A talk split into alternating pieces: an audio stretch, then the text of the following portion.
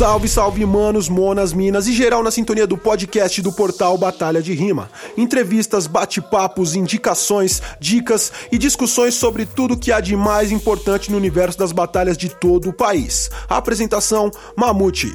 Vamos começar com esse papo aqui, Fábio. Fábio, Fábio Braza, Fábio, Fabinho, Fábio Braza, Fábio Naza. E, mano, quando eu te conheci, você não era o Fábio Braza. É. Você era só o Fábio. Porque para muita gente, muita gente acha que, que o Brasa apareceu na cena no naquele disco Tupi or Not Tupi, né, mano? Muita gente conheceu você ali, dentro do rap. Ou né? Desimpedido, galera. É, antes disso, o Desimpedido. Só conhecia o Fábio Braza do Desimpedidos. Mas o Fábio Braza, para quem é mais novinho, para quem é mais jovem, para quem é mais juvenil, ele já tava com a gente lá no Santa Cruz, final de 2008, 2009, né, mano? Certo. É, porra, do hip hop de Diadema, tá ligado? Lembro até de um dia que nós estávamos voltando da casa do hip hop para ir pro Santa Cruz, e aí tinha umas meninas olhando pra gente no ponto de ônibus. A gente atravessou a roupa e falar com elas. Aí eu falei que você era meu amigo gringo. e aí você ficava falando inglês e nós tentando arrastar as minas pro Santa Cruz, e ela falou: Ah, não vou não, não vou conseguir conversar com ele. Deu ruim. A gente tentou, a gente tentou ser, ser, ser malandro, mas não deu bom, né? Mas conta pra gente, mano, do início, tipo, como é que você descobriu o rap? Né? Porque muita gente te conhece, mas eu, eu gosto de começar as entrevistas para dar um contexto histórico do MC desde o começo, para que quem assista de uma vez só entenda tudo é, aonde a gente tá chegando. É, aonde você conheceu o rap, né, mano? Da onde que você começou? Então, tipo, é, tenta aí pra exercer o poder da síntese, que eu sei que é difícil para quem é MC falar pouco, é. mas é, do, do, momento em que você descobriu o rap até quando você chegou lá no Santa Cruz e começou a batalhar, como é que foi isso daí? Cara, eu sempre gostei de, de rima, de palavras, eu era fascinado, né? Meu avô era poeta também, e eu escutava as músicas assim, na rádio, o que ele cantava, e eu prestava muita atenção na letra. Eu falava, nossa, olha essa rima. Eu já, já era algo muito natural. Eu tentava repetir, fazer rima também de improviso, tocar um pouco do pandeiro, tentar imitar o Caju e Castanha, já improvisando antes de, de saber o que era rap, ou rap de improviso. E eu até fazia improviso também, eu lembro, com oito anos, pedi para minha mãe um gravador de aniversário. Eu falei, mãe, às vezes eu faço umas rimas na hora que depois eu esqueço. Então era algo já que era muito ligado, fascinado. Então, quando eu ouvi o rap, e aí foi com Racionais, eu me apaixonei, não só porque era um prato cheio de rimas, uma música onde a rima era protagonista, as ideias, né? Mas também pelo choque da, do conteúdo, assim, fiquei chocado ouvindo, nossa, que, que é isso? Da onde veio essa porrada, assim, era algo que eu a, explodiu minha cabeça, eu ouvi aquilo ali, meu, que Brasil é esse que eles estão falando que não, não tá aqui no meu bairro, ninguém contou na escola e nem na TV e fiquei fascinado pelo conteúdo também, porque eu tinha muito dessa dessa rebeldia, desse questionamento já desde moleque. Então acho que o rap me pegou por isso também. Só que eu fazia brincando. Quando eu conheci o rap e vi aquilo, até alguns raps que eu escrevia, eu escrevia como se eu fosse o Racionais, né? Se estivesse na favela, porque eu, eu escutava esse tipo de rap, então você aprende copiando Racionais, Facção Central, ao Cubo, esse rap anos 90. E escreviam, às vezes, os rap, fazia improviso, só que eu achava que minha parada era mais samba. Eu jogava bola, comecei a aprender a tocar um cavaquinho. Mas aonde eu ia e fazia a rima de improviso, e você sabe que a rima de improviso é mágica, aonde eu ia o rolê parava, assim, todo mundo queria que eu rimasse de improviso, até mesmo na roda de samba, tá lá, eu posso cantar um samba meu, eu cantava, de repente meti um improviso no meio, tudo, nossa, faz isso de novo, é tipo uma mágica. E aí eu fui vendo que o meu rap tava impressionando mais do que do que quando eu tocava samba. E aí, acho que a, eu, pra mim, o marco foi quando eu fui no Santa Cruz e eu fui assistir. A primeira vez, o parceiro me levou. Falou: Você faz rap de improviso? Vou te levar numa batalha que tem, que eu nem sabia. Aí me levou lá pra assistir, velho. Aí, o Tiagão, né? Tava com, com a prancheta e quem vai participar tal. Aí, meu amigo, põe seu nome lá, mano. Eu falei: Eu não, mano, os caras profissional. Eu cheguei hoje, vou assistir só. Aí ele, que foi? Tá com medinho? Aí Aí eu fui lá e pus meu nome para participar para ver qual é. E ainda pus só Fábio, né? Eu não tinha nome. Seu nome é o Fábio? Só isso, só isso. Aí primeira batalha da noite, MC Junk e Fábio. Aí eu cheguei lá e ganhei o Paroim para outro outro erro meu, ingenuidade, eu ganhei o para o ímpar, achei que era que nem futebol. Ganhou, começa com a bola, né? E aí, no que eu ganhei para o ímpar, o Thiago falou, Junk começa. Eu falei, não, eu começo, eu ganhei. Aí ele falou, olha lá, o novato tem coragem. Mas eu não sabia que era mais fácil responder. A princípio eu achei que não, eu ganhei, eu começo. Mas aí aquele dia eu fui campeão, pô, de primeira e, e, meus olhos brilharam, meu coração acelerou, sabe aquela adrenalina de, mano, que bagulho mágico isso aqui, cara, é, é isso que eu quero, assim. Aí eu fiquei meio, naquele tempo, mais viciado em rap, nos rolês das batalhas, nos shows, comecei a em todos a viver um, um pouco, né? A sair dos livros da teoria, que até então era a base de conhecimento, e a viver a cena e respirar aquilo, falando, não, mano, é isso que eu quero. É, dali em diante, a, veio até a proposta para eu jogar bola nos Estados Unidos e fazer a, a, a, faculdade lá. Eu recusei a princípio, falei, não, vou, vou me jogar no rap. Meu pai ficou doido, né? você acha que você vai ser quem na vida, moleque? Tem que estudar. E aí, no fim, eu acabei indo, só que só depois que o time veio aqui pro Brasil fazer pré-temporada. Só que eu já não queria mais futebol, eu já, eu já tava fissurado. Eu falei, não, eu vou, eu vou me jogar na música. Então, mesmo estando lá nos Estados Unidos, eu tava aprendendo a falar inglês, estudando os rap gringo. Quando eu voltava aqui pro Brasil, eu colava nos rolês de rap, tava indo no estúdio, comecei a gravar meu primeiro álbum. Fui campeão de show de talento lá, fazendo rap. Ganhei 100 dólares para gastar no Walmart. Mas era, já era um caminho que eu falei, aconteça que aconteça, não, é isso que eu quero. E o Marco foi a, a primeira vez que eu pisei no Santa que foi mágico. E falei, é isso. Essa vez que você, você foi campeão do Santa Cruz duas vezes, né? Três vezes seguidas. Das que eu colei lá. Né, é, mas... Eu lembro que uma delas foi a final comigo, inclusive, né? Foi. Dia de festa junina. Eu, eu falei, não, mano, eu vou batalhar com esse chapéuzão aqui. Daí os caras, não, mano, os malucos vão te zoar nesse chapéu. Eu falei, foda-se, vou jogar no nível hard. Tá ligado? Foi no nível hard mesmo. Ainda cheguei na final com o chapéu que os caras falaram que era zoado, tá vendo? Tipo, pô. Não, chegou e, e naquela época não tinha bate-volta, o terceiro round eu ganhei o ímpar. E era muito importante quando você pegava Sim. um MC de nível assim, se eu perdesse o Paroímpa, você ganhava, você me comia nas respostas. Só que nesse caso eu ganhei, então eu, eu respondi. Mas. Foi legal, foi legal. Foi foda. E para não perder nenhum conteúdo novo, acompanhe os nossos perfis no Facebook e Instagram, arroba Portal Batalha de Rima. Quando você, você tava, tipo, nos Estados Unidos lá, tipo, você vinha pra cá de vez em quando tal, e quando você voltou pro Brasil, você já voltou com o primeiro álbum, né? Que era o Filho da Pátria. É, e como que foi a construção disso? Tipo, foi ainda lá nos Estados Unidos? Você, tipo, gravou só quando você voltou ou você já estava com ele pronto quando você chegou no Brasil de volta? Não, quando eu vinha passar férias aqui, eu gravava no estúdio. Eu escrevia, enquanto eu estava lá, eu já estava escrevendo as músicas, mas em contato com, com o cara que fazia os beats.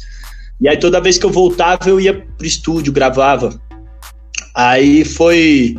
É, 2012 ou 2013, eu abri a página no Facebook, meu irmão começou a me ajudar também. Falou, você precisa abrir uma página para divulgar. E a princípio era só era só a minha família que me seguia, os amigos, né? E aí começou a, a, ficar diferente quando meu irmão falou: pô, mano, você precisa postar lá na sua página do Facebook, você não posta nada, mano. Aí eu falei, mas vou postar o que? Eu não tenho música. As músicas estavam sendo gravadas só quando eu ia pro Brasil, enquanto eu ficava lá, eu falei, vou postar o quê? Aí ele falou, sei lá, escreve algumas coisas. Eu comecei a escrever uns poemas, umas rimas, poema e postar. E aí começou a, a dar uns compartilhamentos. E aí começaram a vir gente de fora. Aí meu irmão falou, mano, pega, pede para alguém te filmar e recita esses poemas filmados, assim, porque tá indo bem. E aí as primeiras, os primeiros conteúdos meus que começaram a dar um dar um boom assim no, no Facebook era quando eu pegava uns temas e fazia uns poemas rimados, porque eu tava lá longe, não, as músicas não estavam prontas. Era o que eu tinha para fazer. Para contextualizar aí para tipo quem talvez não conheça mais da sua carreira assim nos bastidores, o seu irmão ele é tipo o, o seu pai do Neymar, né, mano? Ele é. Se o Emicida tem o Fiote, é. você tem o Alê, né, mano? Tipo, ele é o cara que o tá Ale, ajudando no gerenciamento das paradas, né, mano? De tudo, mano. O Ale era meu, meu mestre. Se não fosse ele, estaria ferrado, porque eu não. Eu, eh, meu irmão fez publicidade, chegou a estudar music business em Los Angeles, então a expertise que ele tinha, eu não sabia nada, eu só queria rimar, né? Como se fosse cair do céu, alguém fosse ver eu rimando e amanhã eu ia estar tá, hum, estourando aí. Mas é um trabalho longo, aí ele me ajudou a registrar as músicas, a, a postar, não sabia postar até até esse ano aí, quem dá upload em todos os vídeos meu e posta é o meu irmão. Então, marketing digital, tudo, esse direcionamento. Ele que conseguiu Desimpedidos lá, ficou amigo, fez a ponte. E aí eu falei: Não, mano, vou ficar fazendo rima falando de futebol agora. Eu tenho várias ideias para passar. Sabe aquelas ideias do, do rap? Não, isso não é o rap. E aí, meu irmão, pô, você tá louco? Você jogou bola a sua vida inteira, vai renegar o futebol agora? Tá você tá unindo duas paixões suas, por, quê? E olha a oportunidade de estar tá lá, um canal que está crescendo, o dono do canal é o Kaká e o Luciano Huck, sei lá. Aí, enfim, então meu irmão, ele teve essa visão ampla, assim, soube me, me direcionar, senão, sozinho. É, é, tipo, é, é aquilo, né, mano? Uh, ele teve, tipo, essa visão de te direcionar e você tinha uma arte que era compartilhável também. Não adianta nada você ter a visão empresarial e não ter a arte. Do mesmo jeito que não adianta você ter a arte e não ter uma visão empresarial quando a gente está falando de negócios, né? Então, é, é, eu, eu, vejo assim, tipo, agora dando opinião, né, mano? De fora, assim, como quem acompanha a sua carreira, que ter o seu irmão fazendo esses negócios todos, assim, foi uma parada que impulsionou bastante a sua carreira para que ela tenha uma base sólida que ela tem hoje, tá ligado? Porque ele fazia há, há sete, oito anos atrás o que a gente está aprendendo a fazer hoje dentro do rap, tá ligado? Que o rap não discutia muito disso, de registro de música. Quem fazia isso era só artista grande, saca? Tipo, era só quem já tinha um pouco mais de conhecimento, distribuição e tudo mais. É, deixar um adendo aqui para quem está ouvindo o podcast, para quem está vendo o vídeo depois, até para quem está assistindo aí a live, é que o, o Ale, o irmão do, do, do Brasa, ele tem inclusive um Instagram lá que ele posta várias paradas com dica de, de negócio de música, né? Como é que é, é o nome do Instagram? Você lembra? Negócio, negócio de, música. de música. E ele tá trabalhando com a aldeia agora, tá lá no CEO lá da Batalha da Aldeia, então ele tá agora cheio de, de, de, trabalho, porque agora a cena tá crescendo e precisa se estruturar, e ele tá, tipo, oito anos fazendo isso comigo. E agora que a cena tá nessa, tá ajudando outros a, a fazer esse corre também. E, mano, já que você citou no Desimpedidos, eu acho que foi. Eu botei até aqui um, um, um GC aqui, que é o golaço com os Desimpedidos, porque eu acho que real foi, tipo, mano um golaço para você alavancar sua carreira, tá ligado? Porque o Desimpedido estava num momento muito bom já da internet. O YouTube e o Facebook estavam num momento muito bom para compartilhamento. Estavam. E aí, mano, todo mundo sabia, tipo, todo mundo conhecia a sua cara, tá ligado? Porque, tipo, por mais que você não consumisse rap ou você não consumisse o conteúdo dos Impedidos, alguém ia ter compartilhado uma batalha de time, porque futebol é um bagulho que todo mundo gosta, tá ligado? Exatamente. Então, como é que foi? Tipo, você falou que seu irmão que arrumou, tal, que conheceu o dono do canal e tudo mais. É, mas como que começou? Como que foi para você começar a fazer isso daí? Tipo, além dessa barreira que o rap põe na gente, assim, punha mais na, na, na última década, né? Sobre, não, mano, bagulho pai, é, é, realidade, é só ideia reta, pipipi, popopó. Que foi uma coisa que foi meio que um regresso, né? Porque quando começou o rap lá nos anos 80, a gente tinha nomes de menina, a gente tinha o MC Jack cantando centro da cidade e o rap da banana. E, e só depois que veio, tipo, essa onda dos racionais, facção e tudo mais, que a gente deu uma, uma meio que uma. ficou mais sisudo, né, mano? Lógico que como uma barreira, né, para se proteger de várias opressões, mas que é, monetariamente, em questão de negócios, atrasou legal assim a, a música rap, né? É, mas voltando à ideia dos impedidos, além dessa dessa barreira, qual que foi para você assim, tipo, a maior dificuldade e o maior tesão em fazer esse trampo com os impedidos? Ah, eu acho que é...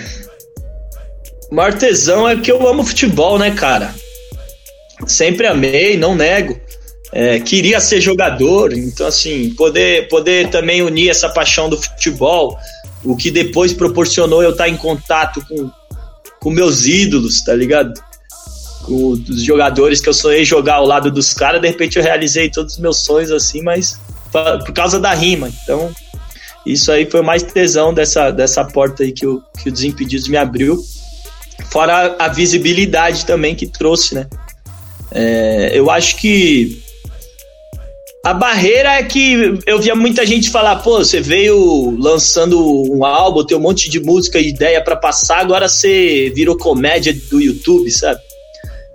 E aí, essa, essa visão e esse conceito, o mano que faz rima, comédia no YouTube, me incomodava muito, porque eu falei, pô, mano, eu tenho tanta ideia para passar, seja nas minhas poesias ou nas minhas músicas, e agora essa, esse bagulho do futebol me rotulou, porque como você falou, você fala de futebol no Brasil, você fala de 200 milhões, então lógico que ganhou muito mais é, relevância e, e, e, visibilidade do que meu, meu CD que eu lancei na época, meu primeiro álbum. Então eu fiquei conhecido e rotulado nisso. Aí eu lançava uma música, um poema e embaixo a galera discutindo quando é a próxima batalha, vai Corinthians, vai São Paulo. E eu mal triste, eu falei, pô, tô dando uma ideia na música, ninguém tá ouvindo. Eu vi a gente no é, na rua me, me, chamando de youtuber, é o youtuber Fábio Braz, e aquilo me incomodava. Eu falei, não, mano, não é youtuber. Pô, mano, eu não, eu sou rapper, eu sou poeta, pode chamar de qualquer outra coisa, mas youtuber está me botando no, numa prateleira onde o mano que taca Nutella na banheira também tá. Então, tipo, eu me incomodava um pouco com isso. Acho que nesse sentido me, me frustrou. Apesar de eu ganhar muitos seguidores, eu, ficava, eu, eu era muito frustrado musicalmente, porque eu não vendia um show, né? eu tive show cancelado por falta de público. O cara me contratou eu lá esperando o público chegar. Vieram cinco pessoas na casa o cara, ó, vamos ter que fechar a casa. Aí eu voltei para casa, mano, tá, tá tudo errado, não é possível. Aí eu escolhi sair do Desimpedidos por isso. Ó, enquanto eu não sair daqui, eu corro o risco de ficar preso para sempre aqui. Aí amanhã eu vou estar tá apresentando o Globo Esporte ao invés de estar tá fazendo um show de rap com a galera ouvindo minha música, e não é isso que eu quero. Então, quando eu decidi sair do Desimpedidos e jo me joguei de cabeça mesmo no, no rap, acho que a, a, o ponto de virada foi quando eu participei do Rap Box, aí eu mandei bem, aí me chamaram para o Cypher do Rap Box, aí para um Cypher aqui ali. Ali foi a primeira vez que eu vi gente me, me cogitando em discussões de rap. Quem você chamaria para um Cypher? Chamaria o, Brasa, Paulo? É, quais os melhores MCs da atualidade. Eu vi meu nome começar a surgir em algumas discussões, eu vi gente me, me reconhecendo na rua por causa da minha música. Oh, a música que você lançou, a última, foi foda. Eu, aí eu, eu lembro do primeiro show que eu fiz é, é de música autoral, depois do Desimpedidos, aí tinha umas 30 pessoas, mas elas estavam cantando minha música. Aí eu arrepiei, me emocionei cantando e falei, mano, é isso, fiz a escolha certa.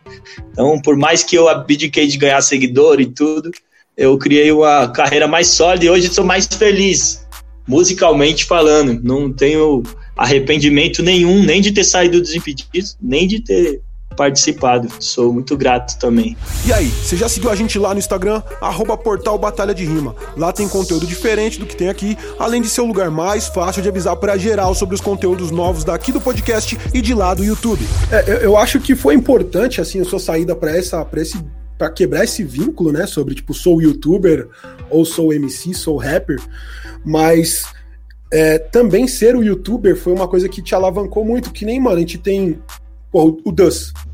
O Duz é um cara que ele alavancou muito sendo youtuber. Ele fazia uns rap, tipo, com, com é FPS, verdade. tá ligado? E, pô, tipo, a música dele alavancou por isso. O próprio, mano, o, o Guilherme 13, Fato Z3, a música dele impulsionou muito por conta do, dos reacts, né? Então, tipo, eu acredito que foi importante você quebrar o vínculo para não ficar só na caixinha do futebol, né, mano? Mas eu acredito que mesmo uhum. se você tivesse no Desimpedidos e a partir do momento que você foi pro Rap Box, esse movimento também ia acontecer naturalmente, embora você ainda tivia, e, e fosse ter muita cobrança sobre a ideia dos raps de futebol, né, mano? É. O... Eu, eu acho que é isso aí que você falou. É, o, como era um caminho também que ninguém nunca tinha feito no rap, é, é, a galera, além, além de julgar, eu não sabia onde eu ia chegar com esse caminho. Podia me ferrar para sempre ou podia abrir a porta. Tipo, o MC da abriu um caminho quando ele veio pelas, pelas batalhas de MC no YouTube e vendendo CD na rua e conseguiu. Então ele abriu um caminho. Vários MCs falaram: o caminho é por ali, não precisa só tocar na rádio rap. Então, vendo o Z3, vendo eu no Desimpedido, vendo mais um monte de rapper chegando por outros caminhos, hoje a molecada vê que, tipo, não tem problema se eles também se lançarem no YouTube, se eles também fizerem rima de futebol, se eles também, enfim, fizerem é, essas outras coisas, não tem problema, não tem mais um rótulo. Acho que aos poucos vai se quebrando, né? Vai mostrando que existem vários caminhos para você ser ou para chegar em algum lugar. Eu tenho, eu, eu, tive, eu tive um problema com isso bem parecido também, né? Que eu tinha o, tenho o canal do McRoy ainda, que fala sobre games, nerdice e tudo mais, né, mano?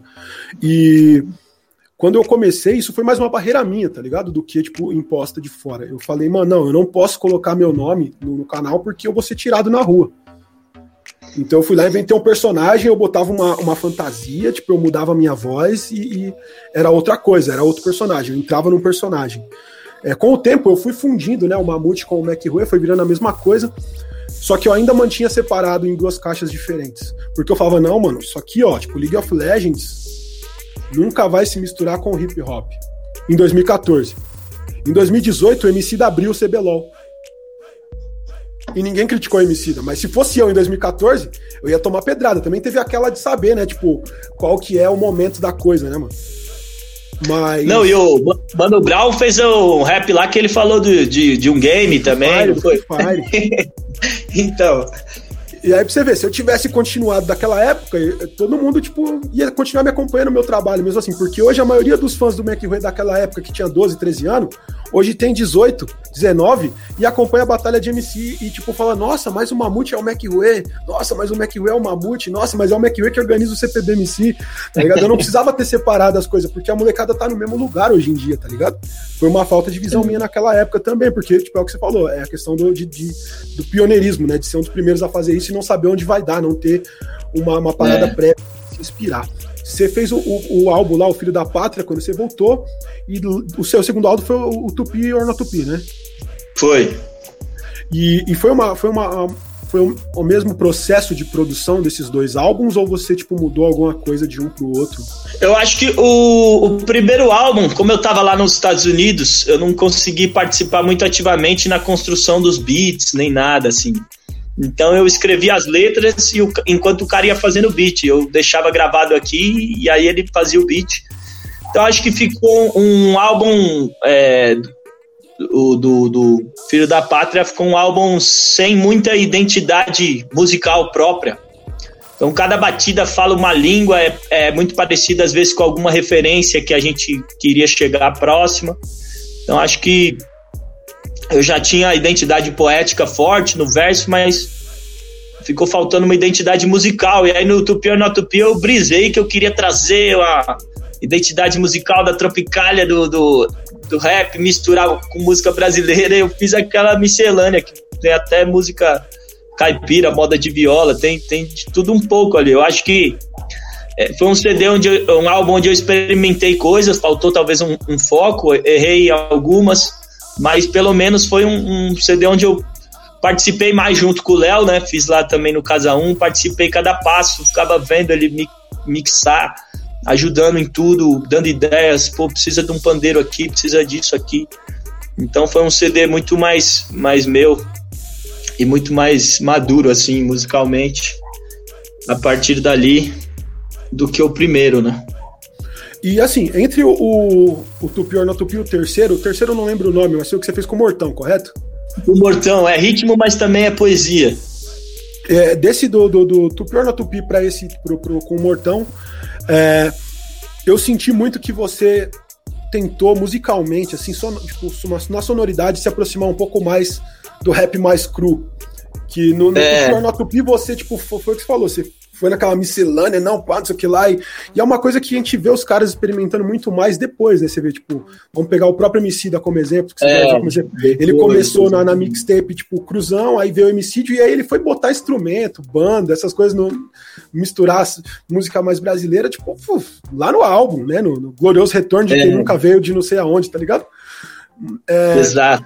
E, você fez meio que um caminho inverso, né, mano? Você começou com uma produção, tipo, gigantesca, tipo, um monte de mistura ali, e depois você foi procurar um, um rap mais cru, né, mano? É, qual que foi a brisa disso daí? Tipo, foi uma coisa que você fez propositalmente, porque você falou, não, eu quero testar, quero voltar para isso? Ou foi uma coisa que simplesmente aconteceu? Tipo, pô, tipo, conheci o Mortão, vi uns beat loucos e escrevi foda-se. Foi os dois. Primeiro, quando eu terminei o Tupi na Tupi, recolhendo já as críticas, eu percebi que muitas críticas, era legal, mas, mas é, tem muito samba, porque o, o rapper gosta da pancada, né? então, não adianta você botar uma flauta aqui, o um negócio ali, se não veio a pancada. E aí, das músicas que a galera mais gostou, assim, tipo Uma Brasa, apesar de ter a mistura com samba, ela é pancada. De Volta pro Futuro, que foi a música também totalmente rap, não tem instrumento nenhum tocado. Então, assim, eu, eu fui vendo que esse caminho que eu usava mais rapper, até pelos cyphers que eu ia participando, tinha um apelo da hora na cena e que talvez é, eu querer misturar tudo ali ia causar uma confusão e o público do rap não gostava tanto de samba quanto eu, apesar de eu amar samba, não adianta. Aí eu tenho que. Ou eu ponho o rap da, daquele jeito, com detalhes samba, ou senão eu faço um CD só de samba. Não adianta fazer essa miscelânea, senão você também não se posiciona musicalmente em lugar nenhum. É, e aí eu, eu já tava nessa com saudade do beat, do eu adoro boom bap, é um negócio que é, eu amo esse estilo de beat do Mortão. E eu já tava, sempre que eu termino um, um álbum, eu já tô na ânsia para fazer algo totalmente diferente do que eu fiz desse álbum, porque você enjoa. Quando eu terminei o acústico, quando eu terminei esse com o Mortão, eu falei, nossa, agora eu tô cansado de rap, rap. Tô enjoado de rap. Aí eu fiz o acústico. Aí eu terminei o acústico, falei, meu, se eu ouvir mais um acústico, eu vomito, não aguento. Cadê os beats? Vamos pro estúdio, vai, me traz os beats pesados. Aí agora eu já tô querendo voltar para algo musical, agora que eu terminei esse, pô, agora acho que eu deveria fazer algo, enfim. Acho que você ia fazer você... um no melody. você fica saturado do, do trampo, que você se joga de cabeça e daquele tempo aí você enjoa um pouco, você quer ir para outro. Então, no do Mortão foi isso, mas foi muito natural, porque com o Mortão eu, eu, eu fiz um, um rap ele mandou um beat. E aí, mano, eu adorei, falei, caraca, que da hora, Mortão. É, manda mais, manda mais, vamos ver se a gente faz um EP e tal. Aí, quanto custa os beats? Aí o Mortão, mano, vamos fazer uma parceria então? Eu vou te mandando os beats, a gente registra a música como se nós dois é, fôssemos o compositor de, de todas as músicas, e aí não precisa me pagar os beats, não. Aí eu falei, fechou, então vai mandando os beats. Aí ele foi mandando, e em três meses aquele álbum saiu. Eu tava na fome, assim, de escrever. Em três meses, fiz aquele álbum ali e fui para uma linguagem mais rap até, de também até falei palavrão, ah, o Brasa não fala palavrão, muito polido nas músicas, outra crítica mais do Tupi, aí eu cheguei já já um pouco tentei nessa linguagem mais mais rap, mais rua e, e, e deu muito bom, mano. Eu gosto muito desse álbum, ele é bem bem cru, mas mas tem muita música ali que, que deu muito bom, cara. Solstício, Odinho, Chamado, Sigla Meus Bons, umas músicas que que até hoje tem, tem muito play, muita relevância. E o Mortão tá registrado no Odin como compositor. Então, até a versão que eu fiz do acústico, que tem 8 milhões de plays no, no Spotify, cai, cai na conta dele com muito orgulho, que ele acreditou no trampo. É, ali, quando, quando eu não tinha dinheiro para pagar para ele. Então, é o. E, mano, eu, eu quero saber um pouco mais sobre esse álbum acústico também. Como que foi a, a concepção disso? Tipo, você falou, mano, eu vou fazer um álbum acústico. A Pineapple não me chamou para poesia acústica, eu vou fazer um álbum inteiro só meu, vai ser nove poesia acústica no meu álbum. E foda-se tá ligado?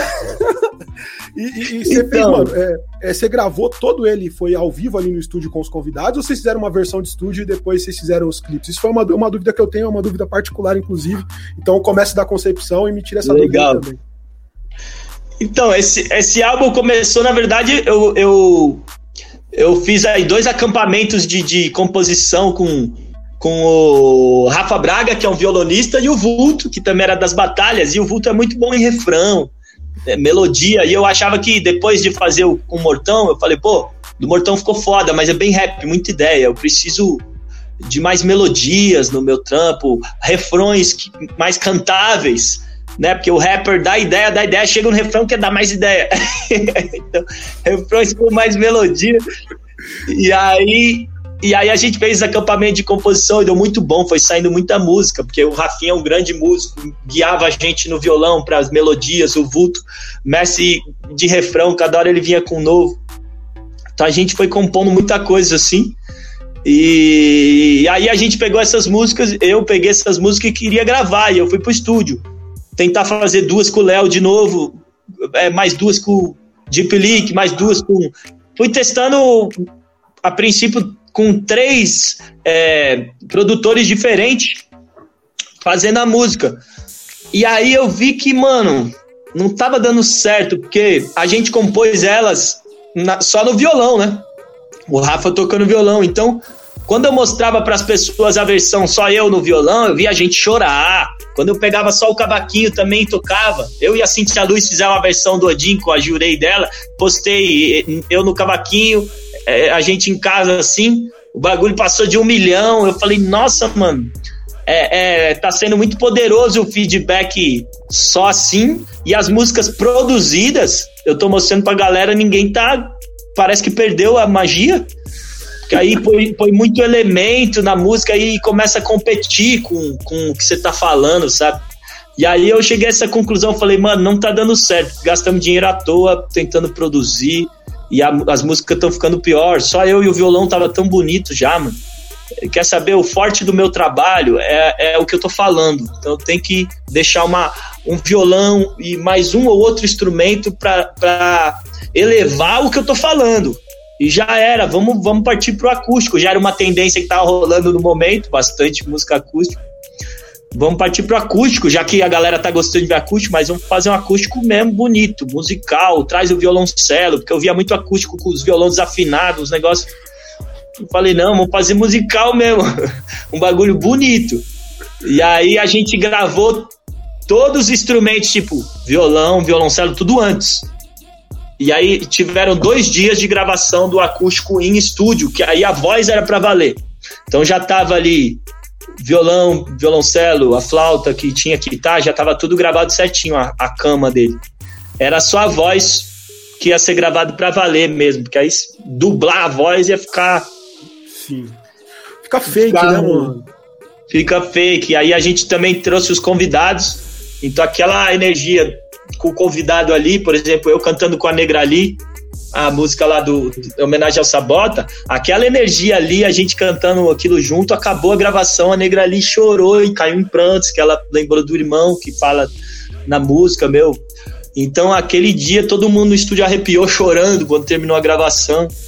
Então essa energia que eu queria também que as pessoas captassem no, no, no vídeo, todo mundo que olhasse, assistisse, ouvisse, sentisse o que a gente sentiu quando estava gravando ali. Então, para isso, tinha que ser pelo menos a voz gravada na hora. Massa, massa. E ficou, mano, ficou um trampo bem legal também, assim, tipo, essa com a Negralia é a minha preferida. É, então quer dizer que quando você começou a lançar aqueles 50 milhões de remix desse álbum, era tudo coisa que você já tinha pronto e escolheu não lançar. Revelamos aqui um segredo de Fábio Braza. Não eram remixes, eram as músicas Pior originais que, que, ele não lançou. Pior que não, sabe o que foi?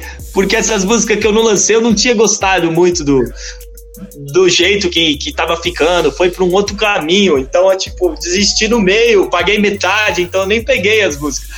É, aí, esses milhões de remix é porque, pô, lancei o acústico da hora. E agora para fazer show? Aí eu ia cantar no. eu ia cantar, tipo, você me chamou lá no, no, pra cantar na seletiva e, pô, acabei de lançar 13 músicas no acústico. Só que eu não consigo cantar ao vivo, porque era só eu e o violão no acústico. E aí eu falei, pô, mano, quero cantar um monte de música nova e não consigo, tô cantando só as velhas no show porque não tem beat. Aí fomos atrás pelo menos fazer o beat de algumas que eu queria muito cantar ao vivo, a do Sabota, a do Pátria Sonâmbula. Então, já lançamos como remix. Mas essa é a versão, a versão que quando eu vou cantar no show eu tenho agora os beats dela, porque o acústico foi um grande projeto é, nas plataformas digitais, mas como turnê de show foi um fracasso. porque eu não fiz esse show do acústico em lugar nenhum. Foi o que aconteceu ali, depois ele nunca mais se repetiu. É porque também é bem difícil, né? Porque a gente tinha, pô, várias participações, além de você precisar de uma banda. E, e é, não, são, não são participações pequenas, são nomes que estão aí no circuito fazendo show, nomes pô, de relevância, como a Negrali, né? Tem a senhorita Paola no seu disco também, nesse acústico, não tem? Paola, pô, tipo, Cintia Luz, o Vagabundo Vulto, tá ligado? Os outros, o Fernandinho do Tibox. O, mano, só um parêntese, o Vulto, mano, ele é um cara das batalhas que era difícil você ganhar ele na quebrada dele, mano. Ele era tipo criador. e não é que ele fazia panela, tipo, não, mano, o Vulto é paneleiro intencional. Não, mano, é que a galera gostava muito dele, velho. Os caras não, mano, você rimou melhor, mas aqui nós gosta muito do Vulto, mano.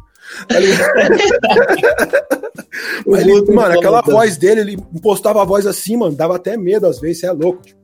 O... Então, ou aquele nome, né? Vulto. Aí ele chegava com aquela voz grossa. Aí quando eu, eu fiz o som com ele, fui registrar e descobri que o nome dele era Oswaldo. Eu falei, ei, mano, perdeu toda a credibilidade. Oswaldo, mano. Eu fiz a mesma piada quando eu, a gente foi fazer um evento na, na convenção de Tatu com o Santa Cruz. E a gente foi entrar, na hora que a gente foi credenciar lá, tipo, Oswaldo. Eu falei, ah, mano, oh, mano. Aí não, né, mano? Fala aí, mano. Pô, como assim, mano? É que nem quando os caras falam, pô, o mamute, o mamute, o mamute. Pô, tipo, qual é o seu nome? João Augusto. Ah, mano. João Augusto. Perde a credibilidade. É, a partir desse acústico, né? Tipo, você já tinha, lógico, em Cyphers, participado de Cyphers com grandes nomes da música, grandes nomes do rap já, tipo. Pô, você participou no Cypher lá com o Nocivo, com o pessoal da DL, não foi? No, no mesmo Cypher. Você fez o Cypher com o Floyd, com o pessoal lá quando fez o, o primeiro Cypher Box, né? É, Sim. Mas, mano, a partir desse seu acústico, a gente começou a ver parcerias musicais lendárias de Fábio Braza. Porque, pô, tipo, você, mano, você veio com a Negra ali no seu acústico. Não é tipo, mano, é que assim, a molecada que, que vai comentar, a molecada que comenta no YouTube, que vai lá no, no Poetas do Topo, lá no, no, Favela Vive e comenta, nossa, essa negra ali é boa, de onde ela veio, dá vontade de, de arrastar a cara de você no asfalto, tá ligado? né? Então, mano, tipo, a negra ali, pô, tipo, lendária, tipo, e, e, foi uma parceria que já começou aí no, no, no seu no seu, no seu disco, e, mano, você, fez algumas composições pra ela, inclusive, tipo, aquela da, da música que, que deu até a treta do clipe, que era, tipo, parecida com a Minado da Gringa, que era, tipo, meio que um remix, né? Um, um e, e, fez outras coisas também com a Negra ali, né, mano? Como é que começou? Como é que é, tipo, pra alguém que é da minha geração, você é, tipo, também é de 90, né, mano? Sim, de 90. É, é, pô, tipo, fazer parcerias musicais com a, com a que, mano, um dos maiores ícones da, da, de quem gosta de rap, tipo, nas últimas duas décadas, assim, tá ligado? Sim. É, para mim foi um sonho realizado, cara. É, tenho muito orgulho. Um dos orgulhos da minha carreira foi as participações que eu fiz também com o Caju Castanha, Arnaldo Antunes, Negrali, Rashid, Pericles, agora desse aí. Porque são, são ídolos, pessoas que eu admiro de coração. E ainda mais nessa música que a Negrali chegou, que foi uma música tão especial que que eu fazia uma homenagem para o Sabota e queria chamar alguém que conhecesse o Sabota para cantar comigo, que conheceu, né? Porque eu, a minha parte eu cantei como fã, né? Eu queria alguém ali que, que cantasse como amigo, essa emoção. E, pô, ela ter topado e se emocionado foi, foi realmente especial, uma das músicas que eu, que eu mais gosto. E aí, a partir dali, ela me chamou para escrever, porque me, uh, o álbum dela, porque assim a parte dela, eu escrevi, apesar de ela ter falado tudo que ela queria dizer, porque faltava dois dias pro acústico e a Negrali não tinha mandado a parte dela. Eu falei, e aí, Li? Aí eu sugeri, eu falei, ali, eu sei que você deve estar na correria, pô, você é mãe de família, mais outros vários coisas. Se você quiser, eu posso escrever para você, não tem problema, mas é, só me fala o que você quer dizer, porque assim, a minha parte eu escrevi como fã do Sabota, eu queria ouvir o seu lado, né, como, como amiga dele. Como, é, aí, aí ela falou, pô, esse refrão me lembrou a Marielle, me lembrou o meu irmão Gilson também, que morreu. E me lembrou que a gente continua na mesma luta que já estávamos quando o Sabota se foi.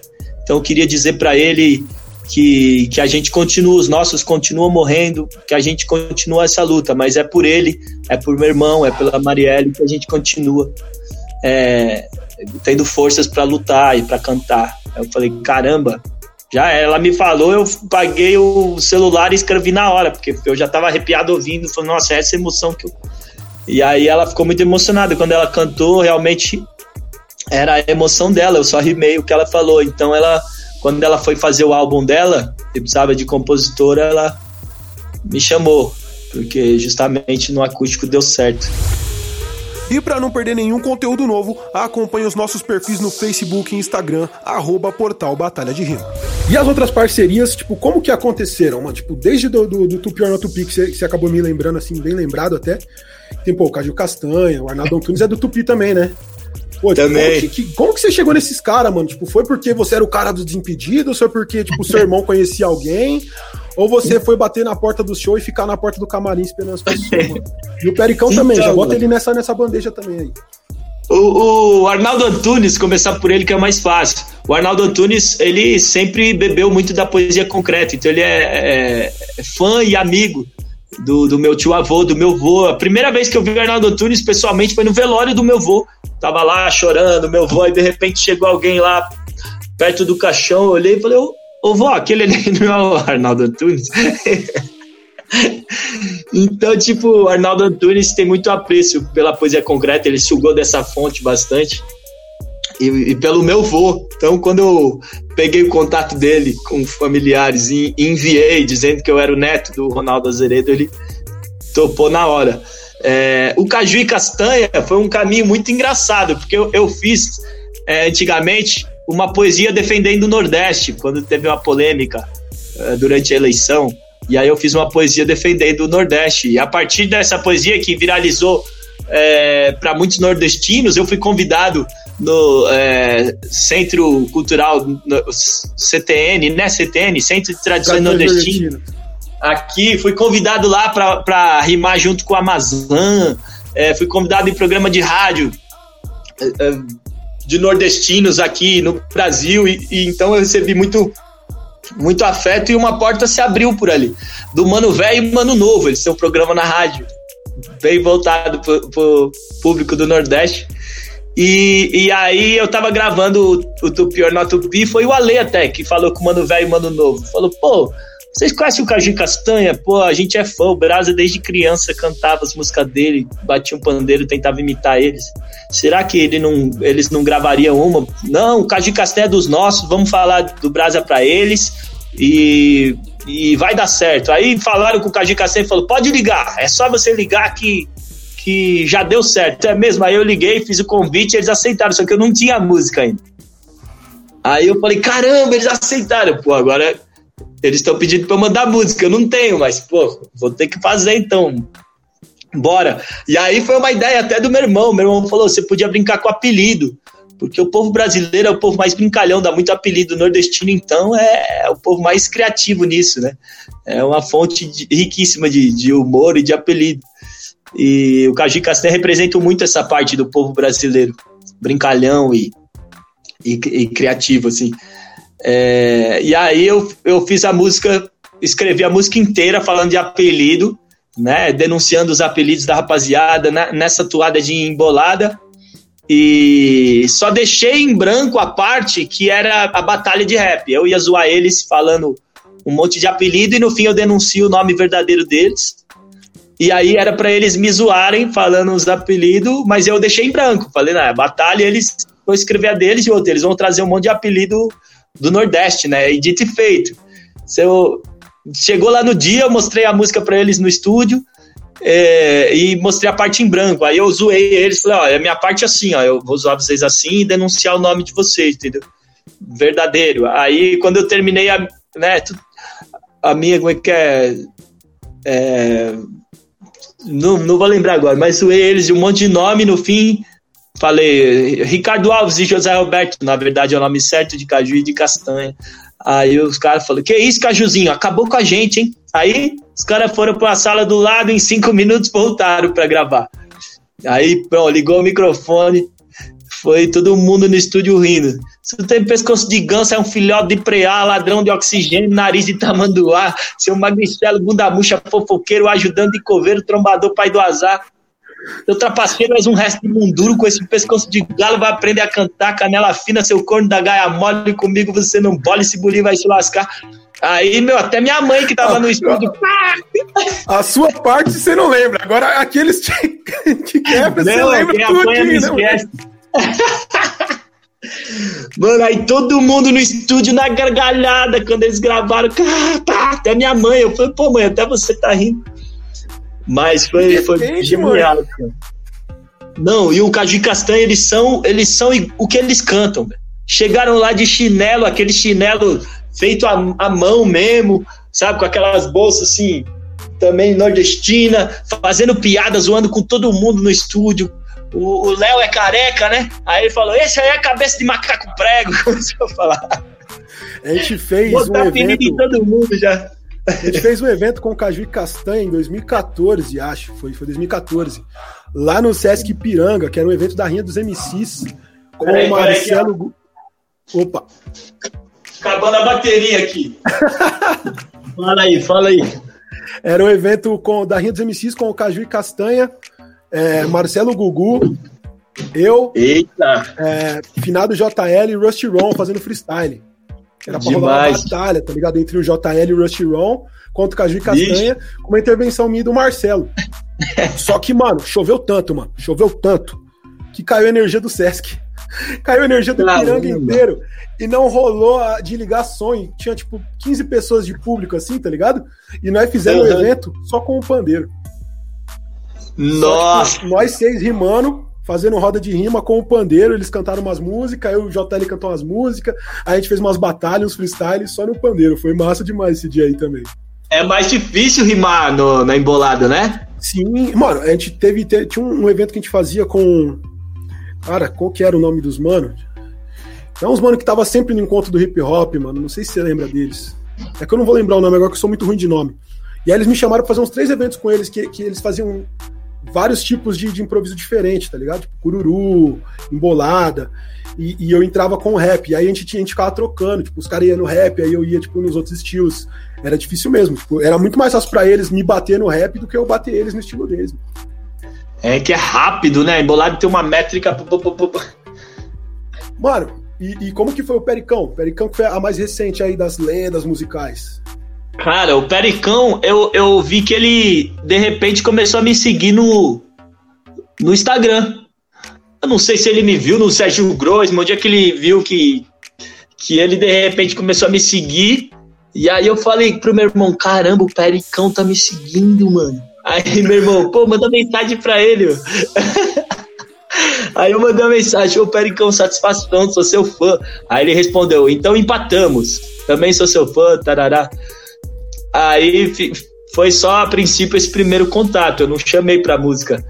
E aí ele me convidou para participar do canal dele, do canal do Pericão, de uma entrevista, quadro de entrevista que ele faz lá. Aí eu fui, participei, né? Dei a minha entrevista e depois, ainda a entrevista depois de mim, sem eu saber, o Renato Teixeira. Aí quando eu vi o Renato Teixeira chegando, eu falei, nossa, a próxima entrevista é, posso ficar aqui assistindo? Eu fiquei assistindo Pericão e Renato Teixeira cantando só sucesso, contando história. Mas aí, como ele me deu essa abertura, me chamou pro, pro canal dele e mostrou ser um cara muito gentil e aberto, um fã de rap, né? Porque o Pericão já gravou desde a expressão ativa antigamente, né? Então, Rap Hood também, pô. Vai, então ele é realmente estava aberto e gosta muito do rap, cara. E aí eu, eu tinha uma música lá que, de amor, que o, o, refrão era meio fossa e já uma melodia meio pagode. Eu queria ter você de novo. Já era uma melodia que eu fiz meio pagodeado. Aí eu chamei ele, mano. E ele, humildade em pessoa, chegou no estúdio lá, eu achei que ele ia chegar, gravar e sair fora, que é um cara corrido. Chegou no estúdio lá conversando com todo mundo. Tinha uma parede lá no estúdio com, com vários rappers americanos. Ele sabia o nome de todo mundo. Ele zerou aquela parede ali. Eu falei, não acredito. Foi uma aula, assim, gravar com ele. Cara, realmente muito acima acima da média em todos os sentidos, mano. E, mano, além de, de parceria musical em disco e tudo mais, você fez também a, a, propaganda com a Anitta, né, mano? Tipo, lá na época da Copa, inclusive, tipo, a gente não podia assistir um vídeo na Copa sem ver você na televisão, tá ligado? E o foda é que os caras, parece que os caras da Globo, eles programavam a propaganda certinho, assim, porque você terminava de rimar a propaganda do Itaú, chegava o, o, o o, o, Jackson 5, não sei o que lá, não sei o que lá na brasa. Eu falei, ah, não, mano, você, está me tirando que é o mesmo cara pode que crer, Pode crer, tinha. Como é que foi essa, essa conta essa aí pra nós, mano? Mano, essa do, do Itaú é, tem que começar ainda de trás. Quando eu fiz a, a propaganda da Nike, em 2017, eu escrevi a música pra Nike da, da, da campanha dele chamada Brasileiragem. Aí vieram atrás e escrevi a música e foi sucesso, cara. Essa música aí é, ganhou vários prêmios de publicidade. Eu, eu, foi com o beat do Felipe Vassão, que, que produziu foi a um música. Triunfo, né? Foi o triunfo, é isso. e o Vassão e eu, eu fiz a letra e aí ganhou bastante, bastante prêmio de publicidade nesses eventos aí de publicidade. E eu não sei, eu não vou, não frequento os eventos de publicidade, mas aí a, a, a agência que toma conta é, do Itaú viu a música da Nike e falou: pô, meu, essa música aí, o cara rima bem. Quem é esse cara aí falando de futebol? Ah, é o Fábio Braz. Aí vieram atrás de mim mas eles vieram atrás de mim como concorrência ainda. Parece que tinham ainda vários outros que mandaram também música e coisas, só que eles falaram, ó, a gente, eles querem um refrão da Copa passada, mas a gente quer fazer uma letra diferente. Aí eu fui lá e escrevi a letra, tal, antes de botar a mão na taça, pôr a mão na massa, mostrar que dessa vez vai ser diferente, fiz a letra. E eu nem sabia quem que ia ser, se eu ia participar, a princípio eu ia só escrever a letra. E aí escrevi a letra e fim de 2018, eles apresentaram para o Itaú e assim como outras agências apresentaram, era uma concorrência. Podia ser que a gente não ganhasse. Aí começo de 2000, não, fim de 2017, desculpa, aí começo de 2018, que era a Copa, o ano da Copa, que ia definir já qual música tinha ganhado, os caras falaram, ganhamos a concorrência, vai ser a sua música, você vai participar do clipe e os outros dois nomes que a gente chamou é o Thiaguinho e a Anitta. Eu falei, caramba, mano. Estouramos a boca do balão, que da hora. E foi muito significativo, porque assim, 2014 eu voltei dos Estados Unidos tentando para tentar viver de, de rap. E eu lembro eu assistindo a Copa em 2014, sentado no meu sofá, sem saber para onde ir, o, o que fazer, e pensando, mano, isso aqui não tá dando certo. E aí, quatro anos depois, eu tô assistindo a Copa e me vendo lá. Falei, pô, deu certo. É tipo o Gabriel Jesus pintando o chão da Copa em 2014 e participando da Copa em 2018. Né? Exatamente, é isso. Foi essa sensação de, pô, tá tão desiludido na última Copa. Nessa aqui, eu tô aí, pô, duas músicas da Copa é minha, uma do Itaú, outra da Nike. Porra, que da hora. Quer dizer que é outra coisa que o Desimpedido deu certo. Quer dizer que esse caminho que eu abri com o futebol, que meu irmão insistiu para eu entrar e que até então achei que podia me atrapalhar, ele foi um caminho muito que deu muitos frutos, cara. E até hoje dá. Eu saí dos impedidos tem mais de cinco anos. Até hoje abre tanta porta com isso que eu não posso reclamar. Com certeza. E aí, você já seguiu a gente lá no Instagram, arroba portal Batalha de Rima. Lá tem conteúdo diferente do que tem aqui, além de ser o lugar mais fácil de avisar para geral sobre os conteúdos novos daqui do podcast e de lá do YouTube. Mano, vamos já, tipo, voltar a ideia só agora pro, pro álbum lançamento, né, meu parceiro? Porque contextualizamos, foi uma hora de contextualização. Que aqui é conteúdo profundo, é conteúdo, mano. É, é deep isso. content, tá ligado? Ô, tô aí há uma hora conversando com o mano que fez faculdade nos Estados Unidos, já tô falando inglês, tá ligado? Ué, o bagulho é doido. é isso. O, o, como é que foi o processo de composição desse novo trampo aí? Você separou para pensar, tipo, não, eu quero fazer um disco é, num conceito XYZ e vou escrever e foi escrevendo, ou você foi, foi escrevendo e você falou, não, isso dá um disco, então você escreveu um monte de coisa e depois fez uma peneira do disco. Quem sabe que existem vários processos diferentes de composição, né, com MCs. Eu sou um cara que eu escrevo com fim. Se eu quero fazer um disco, eu vou pensar no conceito, vou pegar as batidas, vou pensar no que eu quero falar e aí eu escrevo em cima disso. Mas o gigante é um cara que escreve cinco letras por dia. Tá ligado? Pô, o gigante é louco, eu falo isso pra ele. eu nunca vi, velho. Então, como é que foi o seu processo de composição desse trabalho novo, mano? Então, esse trabalho novo é. Ele começou lá na White Monkey, que é a produtora, que a Negra Ali estava assinada na época, e como eu ia lá compor para ela, o, o Drum, que é o, o, o CEO lá, sugeriu, falou, meu, você quer receber dinheiro por composição ou você quer fazer uma troca? Cada composição que você fizer aqui com um artista nosso, você pode gravar um, uma música aí. Falei, não, Só uma troca. Só parênteses, só parênteses, Drum que batalhava também. Batalhava, batalhava. Tá ligado? Pode crer. Pra caralho. Me deu uma canseira na Batalha do Beco lá em 2011. Final, né? Você ganhou dele na final, mano. Mas ele é monstro. Outro rato, ele foi a semifinal, mano. E ele Foi tirou a Miri nesse dia. Ele tirou a Miri nesse dia aí. Ele era monstro, o... mano. Aí ele virou para mim assim, depois falou: Não, mano, porque, pô, eu conheço o, o Fábio, lembra do Fábio? Eu falei: Lembro, pô, tipo, conheço ele, nós treinamos junto tal, que não sei o que lá, mano. E, pô, tipo, eu vejo que eu demoro pra ganhar umas batalhas, mas eu faço um freestyle assim, pô, já começo, já consigo botar várias palavras difíceis na, na, na, na no freestyle. Eu falei: Mano, como é que tá, mano? Você tá querendo falar palavra difícil, as pessoas querem entender rápido, tá ligado? É, na batalha ainda mais. Virei pra ele e falei, você rimou melhor que eu, mano, mas eu te ganhei por quê? Porque as pessoas me entenderam, tá ligado? Você era ligeiro em ganhar, em ganhar a plateia. Nós ficamos, nós ficamos amigos nisso daí. E aí teve uma batalha do conhecimento em 2011, que foi lá no, no Sesc Pinheiros, e ele se inscreveu. Só que ele não olhou o e-mail que ele tinha sido aceito no bagulho. E aí ele não apareceu Pô. no dia, mano. E ele era doido pra batalhar na Batalha do Conhecimento, mano. Não, ele é eu, foda. Toda vez que eu trombo ele, eu lembro dessa história aí, mano. Mas, mano, prossiga. Daí você pegou as músicas por permuta lá das composições.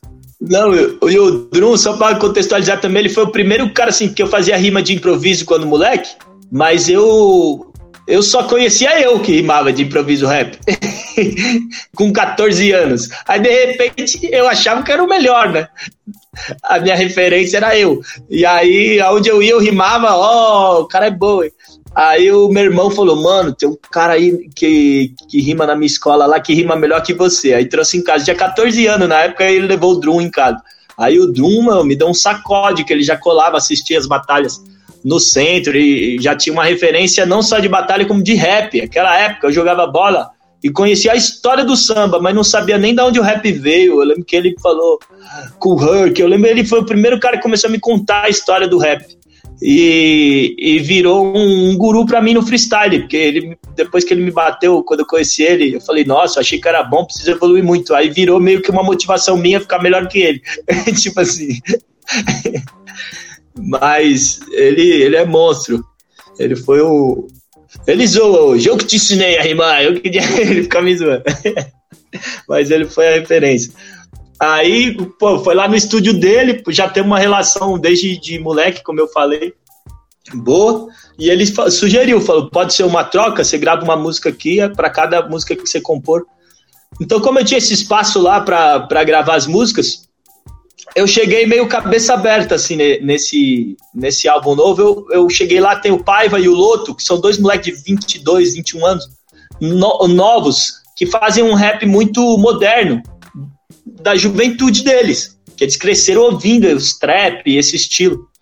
E aí eu cheguei lá, mano, e eles começaram a mostrar um monte de vídeo que tava rolando na cena, é, os, os, trappers que eles gostavam, e mostrar, e, e aí eu falei, mano, preciso me reinventar, né? Eu fiquei até meio assustado, que eu falei, nossa, já era para mim, porque esse estilo aí que tá dando certo, mano, eu não sei nem falar os assuntos que o cara tão falando, vai combinar comigo.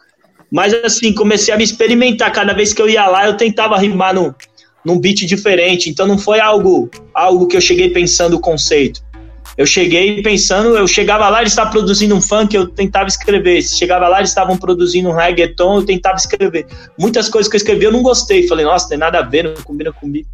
Algumas deram bom, algumas não, mas foi, foram experimentos que eu fui fazendo e fui juntando aquelas que eu, que eu fui gostando mais no fim, quando foi tomando o cara o álbum, eu falei, é essas aqui que eu quero, porque essas aqui tiveram mais a ver, as outras ali foram testes que eu fiz, mas talvez não teve tão a ver, mas enfim, me testei, tá bom, mas o, o, que, o que realmente eu gostei, que bate no peito, que é um sentimento genuíno meu, são essas músicas aqui. Então foi um álbum sem pensar o conceito antes de nada, foi só eu tentando me testar em coisas novas e lá no estúdio dos caras. Agora o próximo eu quero pensar um conceito antes, já já tendo em mente o que funcionou e o que não funcionou dessa experiência. Próximo eu gostaria de direcionar um caminho, então um foco assim, vamos ver. O... E, mano, durante os lançamentos dos singles, né, desse álbum, é... você, mano, já, já é um cara que já é calejado de, de umas tretas antigas, assim, né? Tipo, não tão antigas porque a gente tá falando. Mas em tempos de internet, dois, três anos é antigo pra caralho, né, mano? É. Então aí, você pega desde que de, de da, da, discussão que tem, tipo, sobre o conceito do tupi na tupi, com a tropicália e tipo a, a, a, dissonância do discurso com o hip hop e, e, tudo mais, que já é uma coisa que já te gerava um hate. Aí depois você veio com o rap é preto, com o Rashid, aí você já teve que enfrentar tipo um outro tipo de posicionamento e, e, e teve que entender, né, tipo onde que você tava errando ali e o porquê, tá ligado? E aí nesse, mano, você que é um cara que veio todo tipo da, da trabalhado na ideologia, na ideia de sempre assim, você começou, tipo, com uma música com o Nog, tá ligado? Que é um cara que, tipo, na, na visão da massa, tipo, é totalmente o inverso do que você representava. Que era o, o cara que não fala palavrão, era o cara o bom moço, o, o cara que você quer apresentar pra sua avó. E aí você chega rimando com um maluco que fala sobre as DST, as drogas, o dinheiro, e manda todo mundo se fuder e fala que é melhor que todo mundo. Na mesma faixa, isso já gera um, tipo, putz, o que que tá acontecendo com o Brasa, tá ligado? é. é. E teve também a questão que acho que nessa mesma música, inclusive, tipo, teve aquela, aquela parada que tipo, é uma música que tem um refrão bem parecido com a música do Projeto Preto, né? Do, da Mina de Ouro.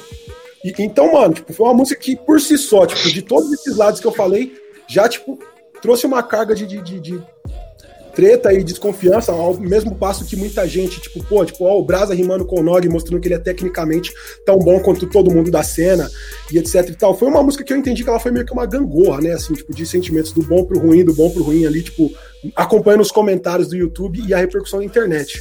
É, como que foi isso para você? Tipo, conta um pouco pra gente sobre a concepção dessa música, como que rolou esse contato com o Nog, e também como que desenrolou isso depois, né, do lançamento.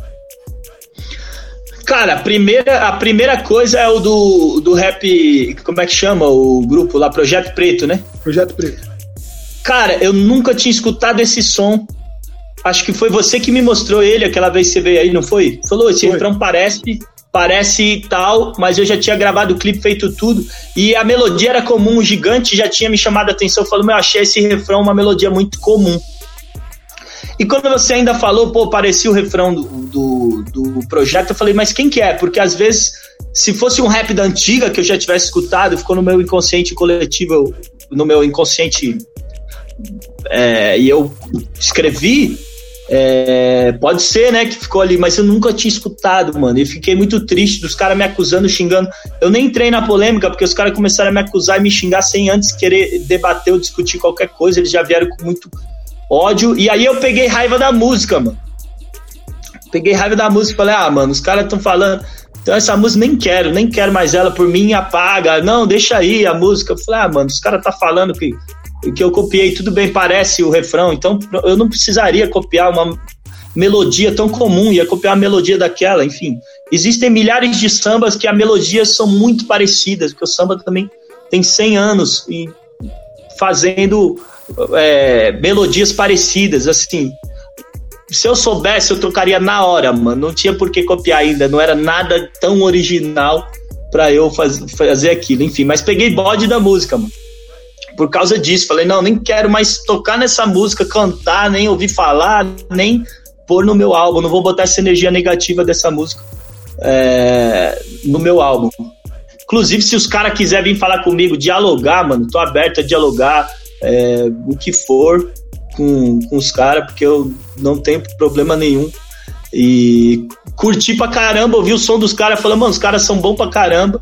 E em momento algum eu quis ofuscar ou roubar, você é louco, mano, jamais faria isso.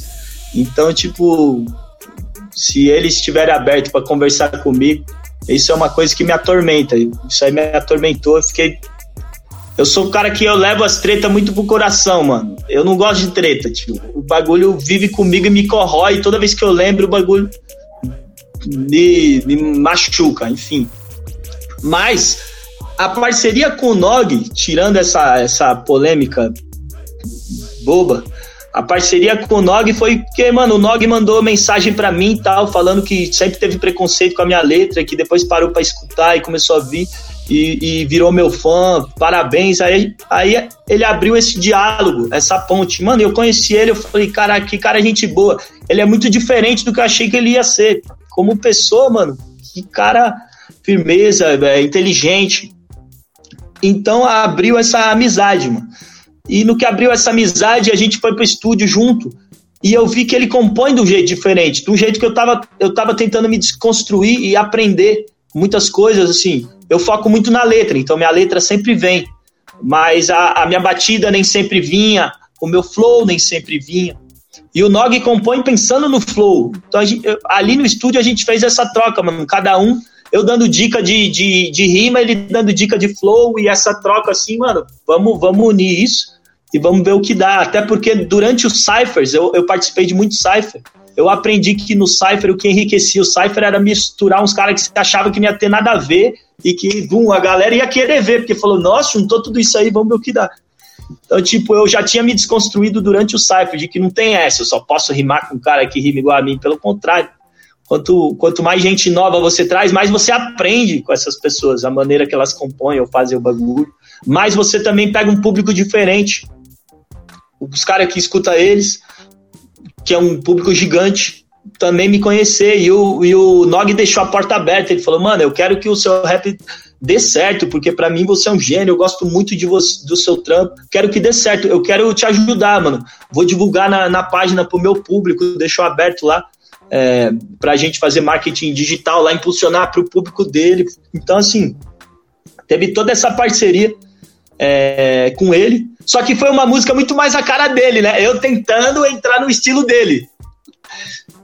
Então foi também um teste. Dentre essas músicas que eu fiz no estúdio, é, que eu tava me testando, algumas eu achei que eu olhei para trás e falei, pô, ali eu acertei.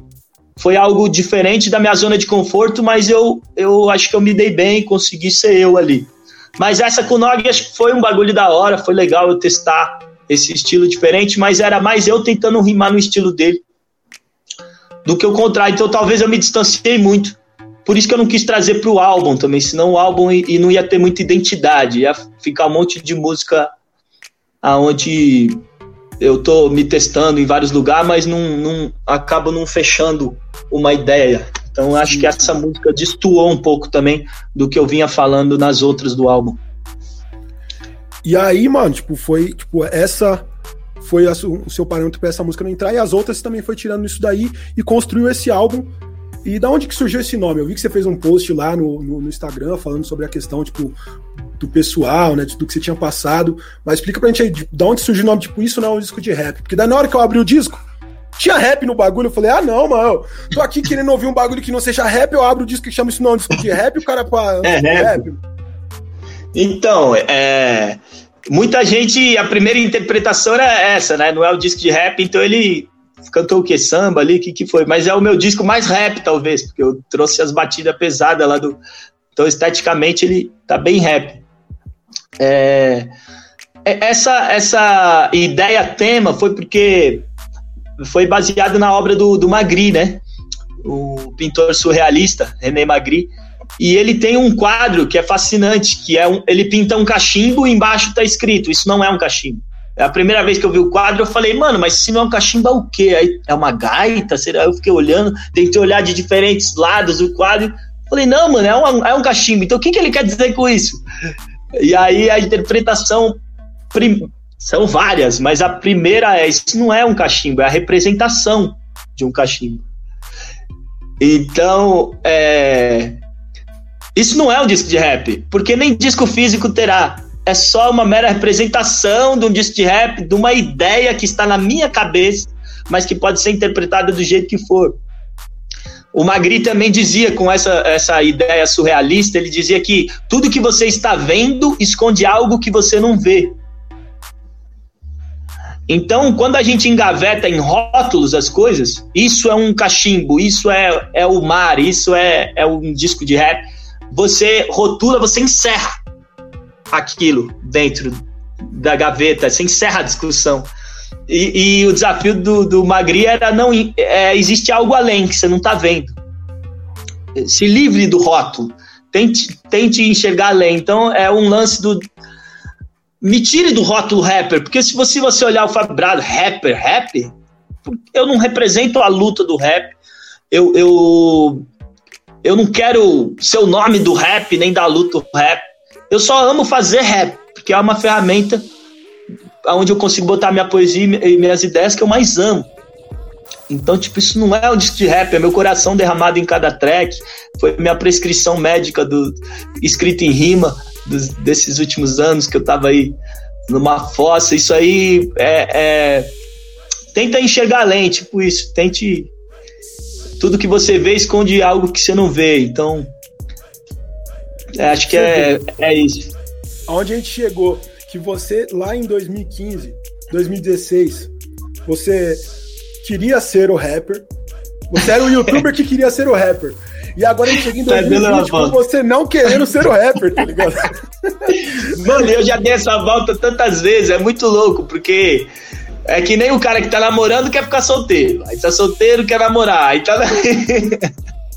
eu e o rap é assim, mano. Tem dias que eu amo o rap e falo, mano, meu sonho é, é ser o rap, do rapper, eu quero ser o cara do rap. E aí tem vezes que eu canso do rap, que eu falo, não, mano, não só canso, como eu entendo que esse espaço, esse espaço não é meu. E muitas vezes tentando entrar no rap, eu parece que tomo lugar de fala, que eu, entendeu? Então eu me precipitei muitas vezes tentando ser o rapper e entrando nesse espaço. É, e vi que pô, esse espaço não é meu, essa luta não é minha. Eu posso ajudar de várias maneiras nessa luta, somar. Mas quanto mais eu tentar entrar na prateleira do rap, mais eu vou tentar. Vai suar como se eu estivesse tentando ser protagonista ou tomar frente de alguém que já tá falando a mesma coisa e que vai se sentir ameaçado, atacado pelo, pelo meu minha posição de privilégio. Então, isso aí eu fui aprendendo na, na porrada também, né? Porque a princípio, pô, quando eu comecei a, a quando eu lancei meu primeiro álbum, 2014, não existia esses conceitos, lugar de fala, apropriação cultural, foram coisas novas. A primeira entrevista que falaram isso foi em 2015, eu, apropriação cultural. Aí depois eu fui estudar, ver o que era, entender. Então, tipo, são conceitos muito novos. A gente está sendo educado ainda e aprendendo. Pelo menos eu continuo, cada, cada ano que eu passo fazendo rap, estando nesse meio, é, buscando conhecimento informação, é, eu olho para trás e falo, nossa, caguei no pau, olha, eu tava falando isso ou agindo assim, nada a ver. Mas a gente está evoluindo, estamos numa época de muita desconstrução, onde as pessoas têm que entender isso. É, coisas que são novas agora não eram há cinco anos, está mudando muito rápido. Não eram há, há, três meses, né? Muda muito rápido, assim. É, a sociedade está em constante evolução, graças a Deus. Acho que nesse processo de eu quero ser rapper, não quero, é, é a minha. É o meu lado. Eu amo rap, mano. Eu cresci ouvindo e querendo ser esses caras. Então eu não vou fugir disso. Eu posso falar que eu parei de fazer rap, mas vou continuar fazendo. Esteticamente falando, eu vou continuar rimando. Eu posso estar rimando a capela ou numa base de sertanejo. Eu vou continuar querendo rimar minha poesia, meu, meu jeito de versar que eu aprendi no rap. Então isso nunca vai sair de mim. Mas a questão de eu não quero ser um rapper é tipo. Eu, eu não quero tomar esse lugar. Esse lugar não é meu. Eu quero, eu quero que vocês me enxerguem como é, como alguém que faz rap, mas não precisa ser como um rapper. Eu não, não quero ser o nome do rap, o nome da cena. Não cabe a mim esse espaço. É muito mais importante ter o Jonga, o MC, o Mano Brown nesse espaço do que eu. É não só muito mais importante, é necessário. O Brasil precisa desses caras, dessa representatividade, desse discurso. Então, é, é eu entendendo que não é ali meu lugar, mas ao mesmo tempo é o rap, entendeu? Sim, sim. E aí, você já seguiu a gente lá no Instagram? Arroba Portal Batalha de Rima. Lá tem conteúdo diferente do que tem aqui, além de ser o lugar mais fácil de avisar para geral sobre os conteúdos novos daqui do podcast e de lá do YouTube. Mano, é, é uma parada que, que é realmente isso que você estava falando, que de 10 anos para cá, a gente evoluiu socialmente de uma forma muito rápida, né? Essa questão da internet dar voz para todo mundo, ela trouxe novos conceitos que a gente não estava acostumado. Então, tipo, quem nascer, quem nasceu dos anos 2000 para frente já vai crescer com uma educação muito mais é, munida de, de, de, pluralidade, né? Você sabe que hoje uhum. que existem pessoas que não se enxergam num gênero ou em outro e se enxergam em vários gêneros e, e são de vários gêneros, não só se enxergam como são, né? O, do mesmo jeito que, mano, é, quando eu cheguei no rap, tipo, tinha gente que falava que eu era branco e tinha gente que, tipo, me discriminava, tipo, por ser preto no, na escola particular, que onde só tinha brancos, tá ligado? E aí eu ficava nessa, tipo, ah, mas e aí? Qual foi? Aí, tipo, eu conheci o contexto do, do, do colorismo, daí eu falei, pô, tipo, aí eu entendi. Mas até então, tipo, eu ficava ali, tipo, pô, eu sou pardo, tá ligado? Tipo, what, né? E a mesma coisa até para o machismo, para homofobia, transfobia, são conceitos Exato. relativamente novos para a maioria de nós que não somos LGBTQIA+, que não somos mulheres. Muitos, muito do conceito do machismo a gente ainda está aprendendo, né? Porque é uma coisa que a gente teve acesso agora há pouco tempo, pouquíssimo tempo. Sem contar que muitas dessas lutas, muitos desses conceitos, eles nascem muito acadêmicos, né? Para chegar na quebrada, tem coisa que ainda não é... chegou, tá ligado? Pode crer. De uma parada que é, tipo, do, que as, que as minas falam bastante, que, pô, seu feminismo chega na quebrada? Tipo, se não chega, não, não me contempla, né? Porque, é, e, e, eu acho que é assim com o racismo, fala sobre, fala sobre o racismo, fala sobre qualquer outra coisa. E é uma parada que, mano, tipo, é, é, é de se tomar muito cuidado mesmo, principalmente quando você tá numa posição de maior privilégio que a gente tem nessa cadeia social. Né? Exatamente. É um hétero, cis, branco, tá ligado? É, eu sou todos os privilégios em um. eu sou o combo. o... E, mano, como que você lida com isso na hora que você vai compor uma parada, por exemplo, pra Negrali cantar. Que, mano, você tá saindo do extremo, que é tipo seu homem branco, cis hétero, e, e, você tá, tipo, dialogando com alguém que vai falar, tipo, as coisas que, tipo, a imagem de uma mulher preta, periférica, tá ligado? Tipo, que por mais que tenha ascendido hum. musicalmente, socialmente através da música, tipo, a gente conhece Negralite e RZO, né, mano? Numa luta cansativa, comum, jamais estive. Cara, é. Pra mim, esse lance do, do compositor eu vejo muito no samba, né? Eu cresci ouvindo samba e via muito assim, Chico Buarque compor para mulher. É... Então eu nunca vi, nunca, nunca vi isso como uma barreira, algo, algo ruim. Porém, com esses conceitos novos de hoje, e até aprendendo, fazendo, eu vi que certas coisas não cabiam a mim falar eu podia ter a ideia, eu podia ajudar, ajudar fazendo a rima ou construindo, mas não cabia a mim ser o protagonista, falar. Eu, se eu quiser ajudar mesmo, várias coisas eu descobri que eu posso fazer quieto. É, mas que esse lugar não é meu e a música vai ficar muito melhor se outra pessoa estiver falando ou representando isso. Então, com, com a Negra ali, é, foi até muita coisa eu aprendi. Eu lembro a gente compondo. É, tava eu, o Drum e ela. Eu e o Drum compusemos uma rima que eu não vou lembrar. E a nega falou: Não, não. A mulher se pode por causa disso, disso, disso. Não isso que vocês estão falando. Aí a gente. É, pode crer, né, mano? Caralho, nossa, isso que você falou é foda. Aí ela falou um negócio que a gente falou: Caralho, pode crer ali.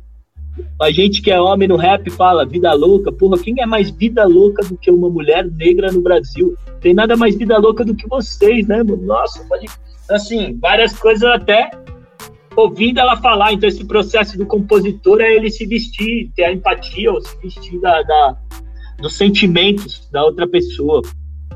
E estar com a negra ali é um aprendizado demais. Eu aprendi. Eu teve música que eu fui mãe, teve música que eu fui mulher, teve música que eu, eu como ser compositor é, é carnaval o ano inteiro. É você trocar de pele a todo momento. Então, acho que foi um aprendizado legal para mim participar desse processo compondo para ela. E, e até algo onde eu me senti útil na luta de alguma maneira. Uma mulher que eu admiro tanto, que cresci escutando. É, de alguma maneira, estou sendo útil na luta, mas sem precisar das caras, igual eu fiz na do Rashid, querendo aparecer. Não, tô aqui, vou ajudar.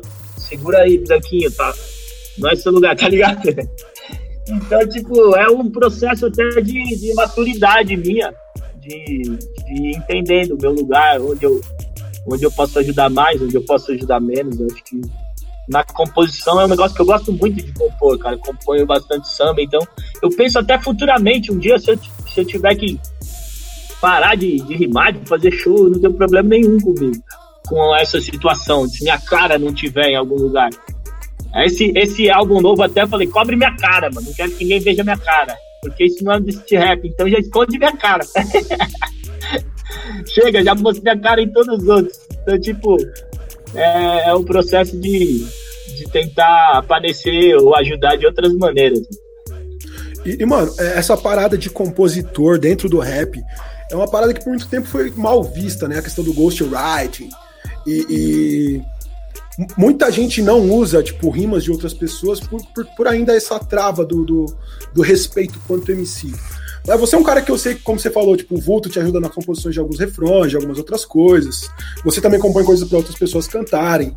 É, a faixa que o Vulto participa, se eu não me engano, do, do, desse disco novo seu, tipo, eu, eu vi você compondo alguma dessas rimas no dia que eu fui na sua casa, tipo, então eu sei que algumas das rimas que ele canta, tipo, são suas.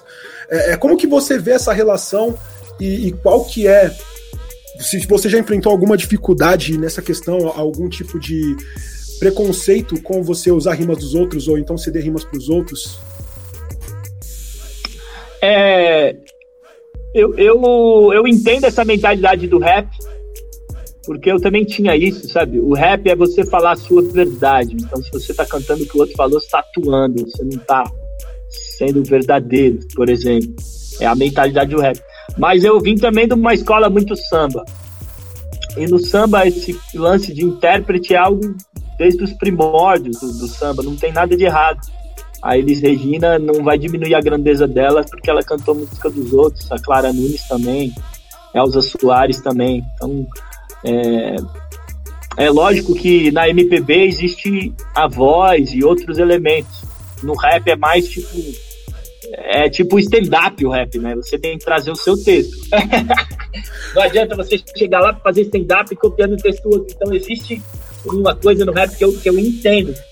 Mas eu acho que é, o rap vai evoluir a um ponto onde ele também vai, vai ficar igual o samba, onde também vão existir a parte dos compositores, onde vai existir também o rap, gente que vai virar intérprete, que vai cantar raps mais melódicos. É, outra coisa que eu aprendi no samba é compor junto. Então, o processo do acústico compôs eu, Vulto é, e Rafa Braga. Aí depois para esse novo álbum, eu trazia o Vulto e, e pessoas, o Nog, outras pessoas no estúdio para me ajudar. Pô, eu tenho dificuldade com refrão, tenho dificuldade com flow, e eu não acho vergonha nenhuma se, se eu pedir ajuda e alguém engrandecer a minha música. É, então, mu muitos refrões ou melodias que hoje fizeram a minha música e minha carreira evoluir, foi, o Vulto que fez. É, mas ao mesmo tempo também, o Vulto está gravando o álbum dele, eu estou financiando o álbum dele, estou ajudando a escrever as letras dele também. Então é uma troca é, que a gente tem e que eu descobri que engrandece, engrandece muito. Porque quando você vai compor samba enredo, que eu fui campeão de dois sambas enredo, né? 2018 e 2019 pela Dragões da Real, desfilei na Avenida, pegamos em, em segundo colocado em 2019, perdemos para Mancha. E dois sambas em rede, a gente acompanha em galera o samba. E é muito louco, porque um, um vai pensar uma melodia, o outro outra melodia, o outro vai pensar aquela letra. Então são várias cabeças que cada um tem uma virtude diferente. E você unir essas virtudes sai algo muito mais foda do que só uma pessoa pensando. Então, várias músicas que eu compus em grupo, eu falo, nossa, eu nunca pensaria isso sozinho. Que bom que eu juntei com essas pessoas para compor. Então, hoje eu tenho, eu tenho isso em mente. Quando eu vou para o estúdio, eu não preciso só eu escrever. Lógico que eu tenho que estar tá lá, botando minha verdade, também escrevendo. Eu não gosto de interpretar também, não. Não, não vou interpretar, não. Vai ter que ser junto, porque eu, eu, eu sou do estilo mais compositor. Me recuso a cantar o que é do outro, mas assim, não, não tem não tem que ter vergonha nenhuma de, desse processo. Pelo contrário, quanto mais você aceitar e entrar nesse processo, que é algo que acontece não só no, no samba, na gringa. Meu irmão, o Ale, de novo, o empresário, leu vários livros da gringa e o pessoal tem, faz camping de composição, igual eu fiz da do acústico. É algo normal. A Rihanna tem 100 compositores escrevendo para ela. Não vai ficar ruim, sem cara, pensando. 40 músicas, ela escolhe uma. Sim. É, porque, mano, é, é, se a gente pensar, principalmente na dinâmica do mercado hoje em dia, em que realmente o rapper ele tem que estar tá lançando coisa pelo menos todo mês, tá ligado? Pra, pra se manter relevante nas mídias sociais, principalmente. É, nem todo mundo é o gigante que lança um som por semana, tá ligado? E você vai né? ouvir o som, mano, é um som diferente do outro toda semana, velho. Loucura, é, é, mano. é um cara que, tipo, nem todo mundo é o gigante, tá ligado? É, ao mesmo tempo que, mano, é, nem todo mundo é a Negra Ali, que tem um, uma, uma qualidade vocal gigantesca, tem melodia, sabe rimar. Nem todo mundo é a Drica Barbosa, tá ligado? Nem todo mundo é expressivo como o Jonga, tá ligado? E, e se a gente for pensar nessa, nessa necessidade de estar tá sendo sempre botando música na, na rua e tendo que fazer show e tendo que cuidar de família, eu acho que o, o papel do compositor, da composição, de, de, de, ser mais intérprete e ter compositores trabalhando junto, vai acabar se popularizando ainda mais, né? Principalmente dentro do hip hop, da música pop, já já já rola, né? Por isso que o pessoal Com da música pop consegue ter bastante coisa, tá ligado? Eu acho que um ponto importante é realmente esse, de compor junto para você estar tá sempre falando a sua verdade, né? Não cantar um negócio tipo, ah, vou Sim. cantar aqui um negócio que o cara escreveu, mas eu não conheço, tipo, não sei, não fala de mim, saca? Sim, é, é. É, e não só, não só esse lance de você se reinventar, quando você compõe junto, você traz, você agrega e aprende com ideias que outras pessoas vão, vão pensar, ou caminhos melódicos que você não ia pensar, porque eu sou um cara que leva muito pro caminho da melodia do samba. Aí, não, não, o, caminho do trap é uma melodia mais assada, não assim, ah, e aí você vai aprendendo com a pessoa do lado. Não só isso, que é riquíssimo, como também abrir um mercado para compositores. Então, no caso do Vulto, ele compôs também com a Negrali, é, e, e, os conexos que ele tem nas minhas músicas, que ele está registrado como compositor, nas da Negrali, às vezes salvam um mês. Durante a pandemia, o Vulto falou que pingou um mês lá, R$ 1.500 de, de, de conexo de compositor, por causa desse mercado que se abriu de compositor. Então não é assim, usar o outro para compor para você comprar música e o outro que se foda. Não, é, é um mercado de tipo, o outro está compondo, ele recebe para compor e você registra ele na música como compositor. Então toda vez que a música tocar, todo mundo ganha junto. É assim. Sim, muito bom. Então isso também é um, é um mercado que. E eu acho o Vulto muito talentoso. E se o trabalho do Vulto solo não tá andando, mano, eu, eu gostaria muito que ele vivesse de rap de qualquer maneira. E se o Brasil fosse igual aos Estados Unidos, ele seria um puta compositor bem pago, estaria rico. Só que como ainda não é, vamos tentar abrir essa portinha para que, se não for a gente ganhar dinheiro com, com, como compositor, pelo menos a gente abre essa porta amanhã, o molecada que vem consiga viver de composição só também. Porque não é todo mundo que quer subir na frente do palco. E nem é todo mundo que consegue escrever e gosta de ficar escrevendo, né, mano? E aí, você já seguiu a gente lá no Instagram, arroba portal Batalha de Rima. Lá tem conteúdo diferente do que tem aqui, além de ser o lugar mais fácil de avisar para geral sobre os conteúdos novos daqui do podcast e de lá do YouTube. Você falou a questão do trap, do samba. Eu já vou fazer uma recomendação para você, se você não estiver ouvindo ainda, tá? Você ouviu o single novo do Daniel Garnett, que é um samba trap. Pode crer, ele é foda. Chama, Chama Tiro no Escuro, tipo, é uma linguagem bem samba, com a batidona bem trapzão lá, tipo, com a mescla legal musical também. E falar em Daniel Garnett, ele fez uma pergunta aqui que é, tipo, mano, como que você se vê, o que, o que você quer estar tá fazendo daqui 10 anos, em 2030? Caraca, essa pergunta é difícil, hein, mano? Eu não sei nem o que eu vou fazer semana que vem, daqui 10 anos. Mas, mano, é, eu acho que a gente tem que ter sim um sonho, ainda que, ainda que daqui 10 anos eu, ou daqui um mês eu mude esse sonho.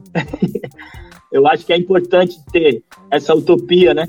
Esse sonho de, distante assim e caminhar em direção. Eu sou um cara que, como eu disse, eu gosto muito de compor. Então eu vejo daqui 10 anos, talvez eu não muito em cima do palco fazendo muito show, mas participando mais de composição ou ajudando outra molecada a compor, ou escrevendo livro, ou fazendo samba também, que eu gosto muito de samba. Tenho essa vontade de gravar coisas mais sambas, ir pro samba. Então, é, daqui, daqui 10 anos eu espero consolidar a minha arte de uma maneira onde eu esteja livre para transitar na minha metamorfose ambulante. Como você disse, crioulo, emicida, chega um momento que o cara se consolida de um jeito onde ele ele não precisa mais agradar o público. Ele pode lançar o CD de pagode, o Mano Brown pode lançar um só de amor. Ele, ele chegou nesse nível onde ele está mais livre. Mas para que eu chegue nesse nível onde esteja mais livre, eu preciso hoje dar passos mais firmes e realmente abrir esses caminhos. de composição, abrir esse caminho é, na parte do samba, abrir essa porta com a poesia, que eu já lancei dois livros, mas trabalho para também a, abrir essa porta. E, e, uma maneira que eu estou me cobrando mais, Mamute, é. Até durante essa pandemia, foi uma coisa que me angustiou muito, que foi uma reflexão de, caralho, só cantar não basta. Tem tanta merda acontecendo no Brasil e eu quando eu entrei para fazer rap, eu pensava em devolver um pouco do privilégio para ajudar. Mas eu tô ajudando o que só falando? Até que ponto isso realmente muda algo, mano? Então, assim, eu tô me cobrando agora de, tipo, eu preciso criar algo significativo, que eu veja a mudança, até porque a rima você não sabe quem, até que ponto você impactou na vida de uma pessoa, você não vê.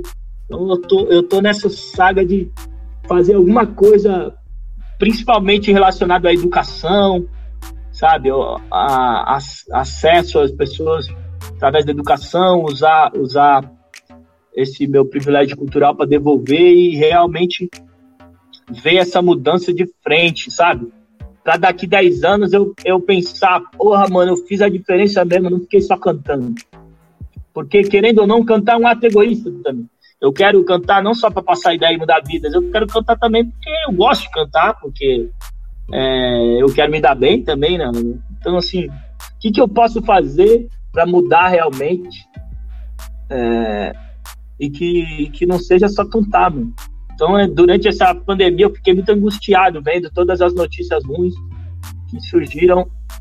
Esse problema é, sócio cultural e racial que a gente tem no Brasil, mano, é tão triste, é um buraco tão fundo que a, a, a nossa atitude precisa ser um pouco mais drástica para mudar. Eu acho que eu podia fazer mais, tipo assim, fiquei, fiquei com essa impressão.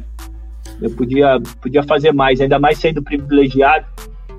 Então, daqui 10 anos, não sei o que eu vou estar tá fazendo, mas eu queria não só cantar rap, eu queria ser o rap. Pergunta do Consigo. Emanuel Leis.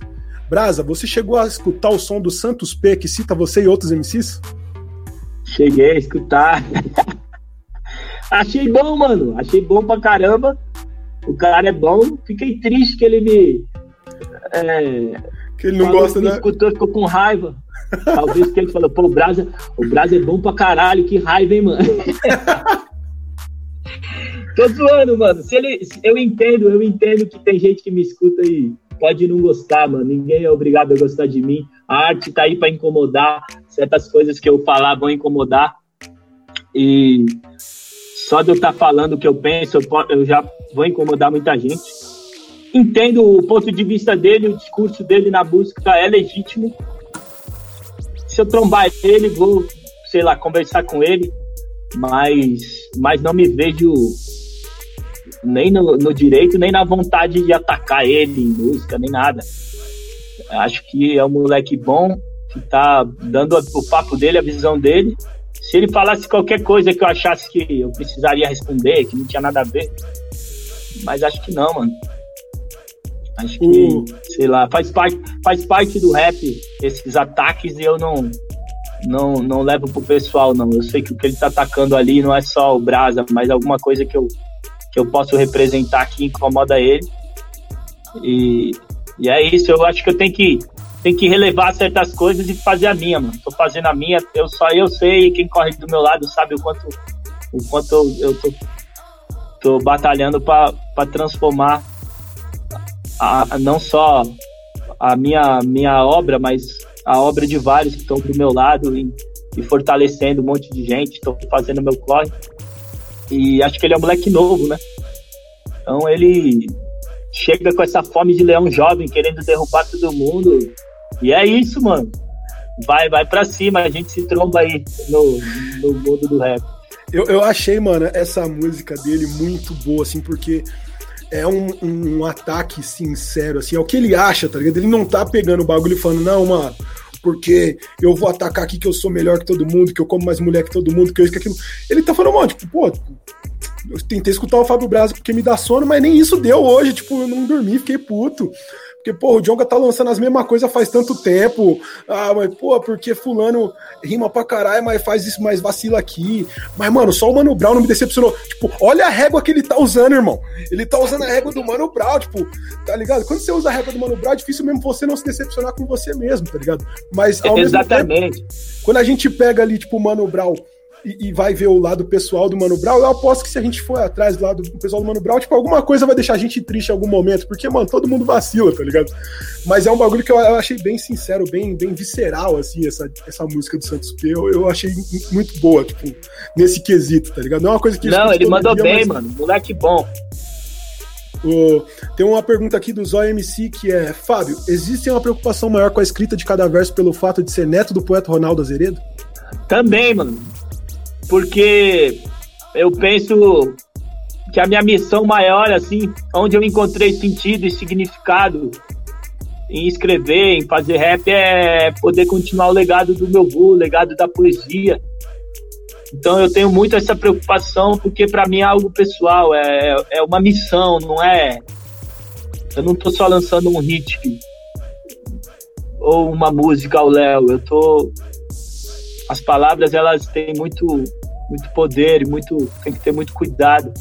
Então eu tenho essa essa referência com meu avô e, e ele, meu avô deixou os ensinamentos e também a barra tão alta que não posso decepcioná-lo.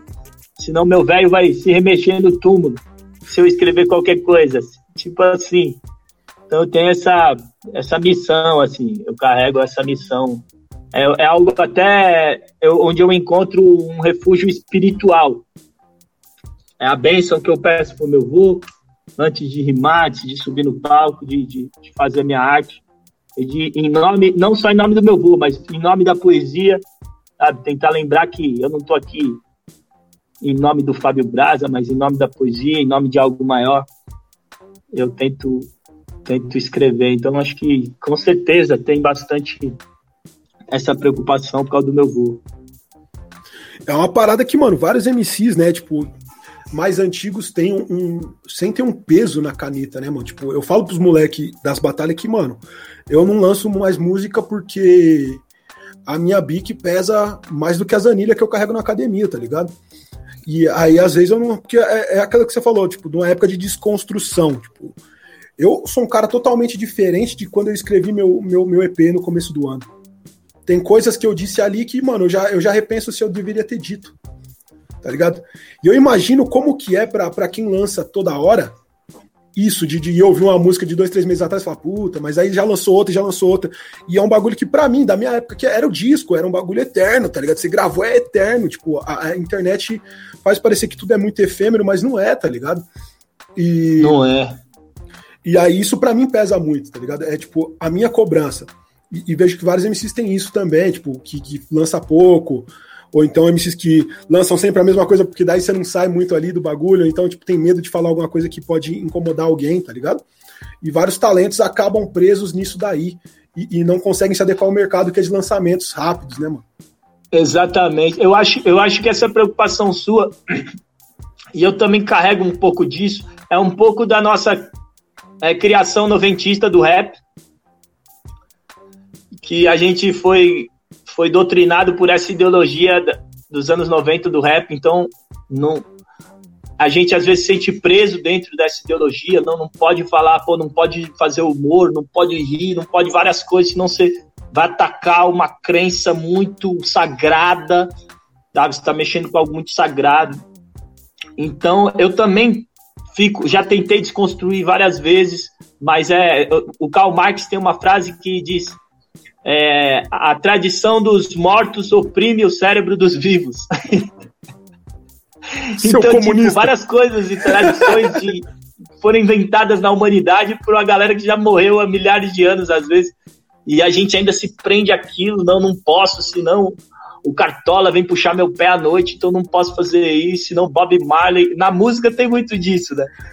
Então eu acho que por isso que a inovação sempre vem de um jovem cheio de fome, tipo Santos Supê ou qualquer outro que vem cheio, cheio desconstruído dessa ideologia que a gente já veio amarrado nela. Sim. Aí vem um cara desse e tem muito mais liberdade para falar ou fazer certas coisas que a gente já já não consegue fazer eu falar, senão, sei lá, foge E muito até- da.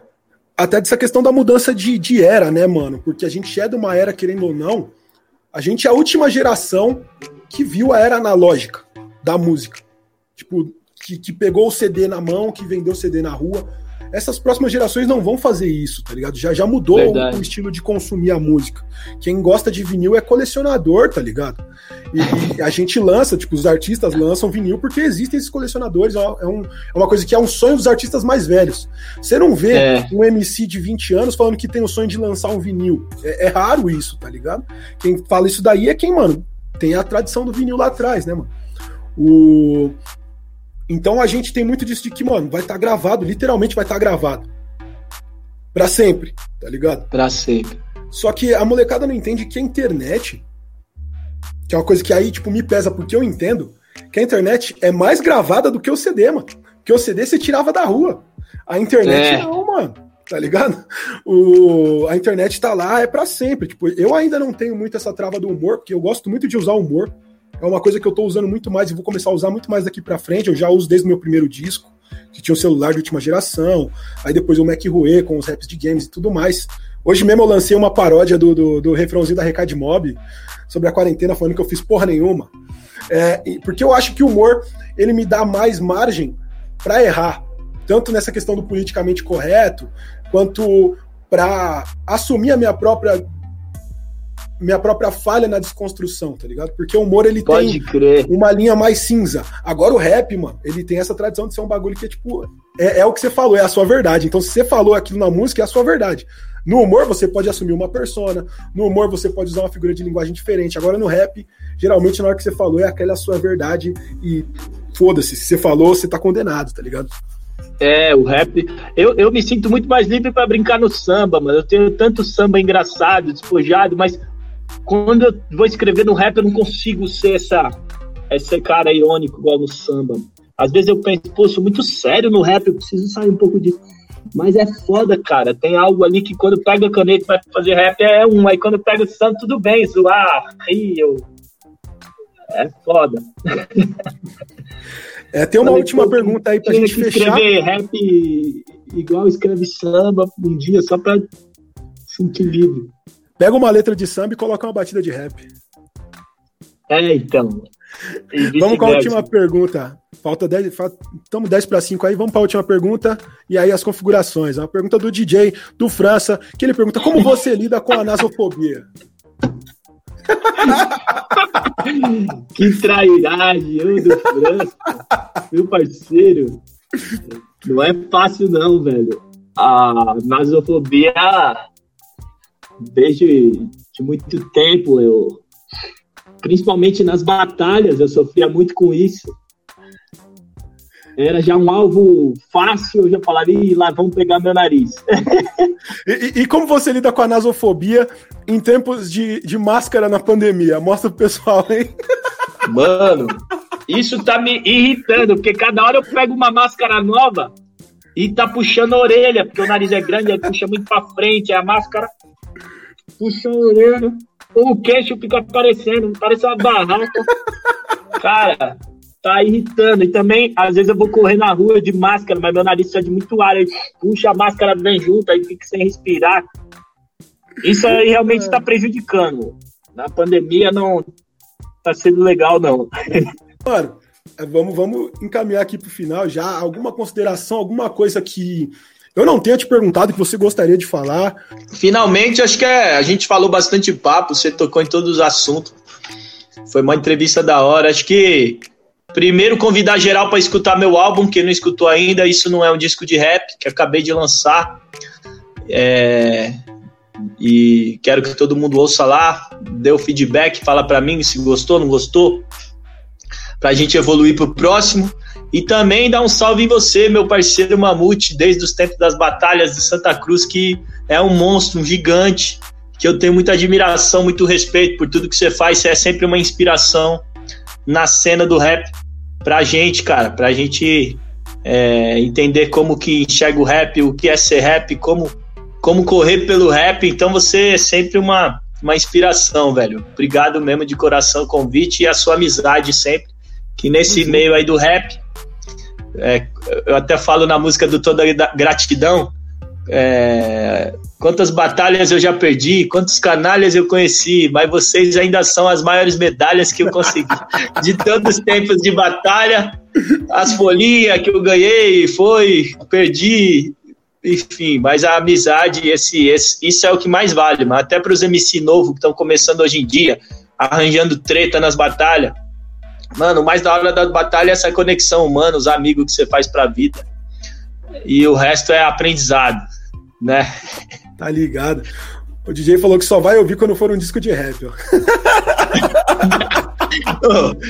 e o Eco? O Eco mandou uma boa, eu postei lá, isso não é o disco de rap. Aí o Eco falou: é... Pô, mas você nunca tinha lançado um disco de rap, os outros quatro também não eram, né?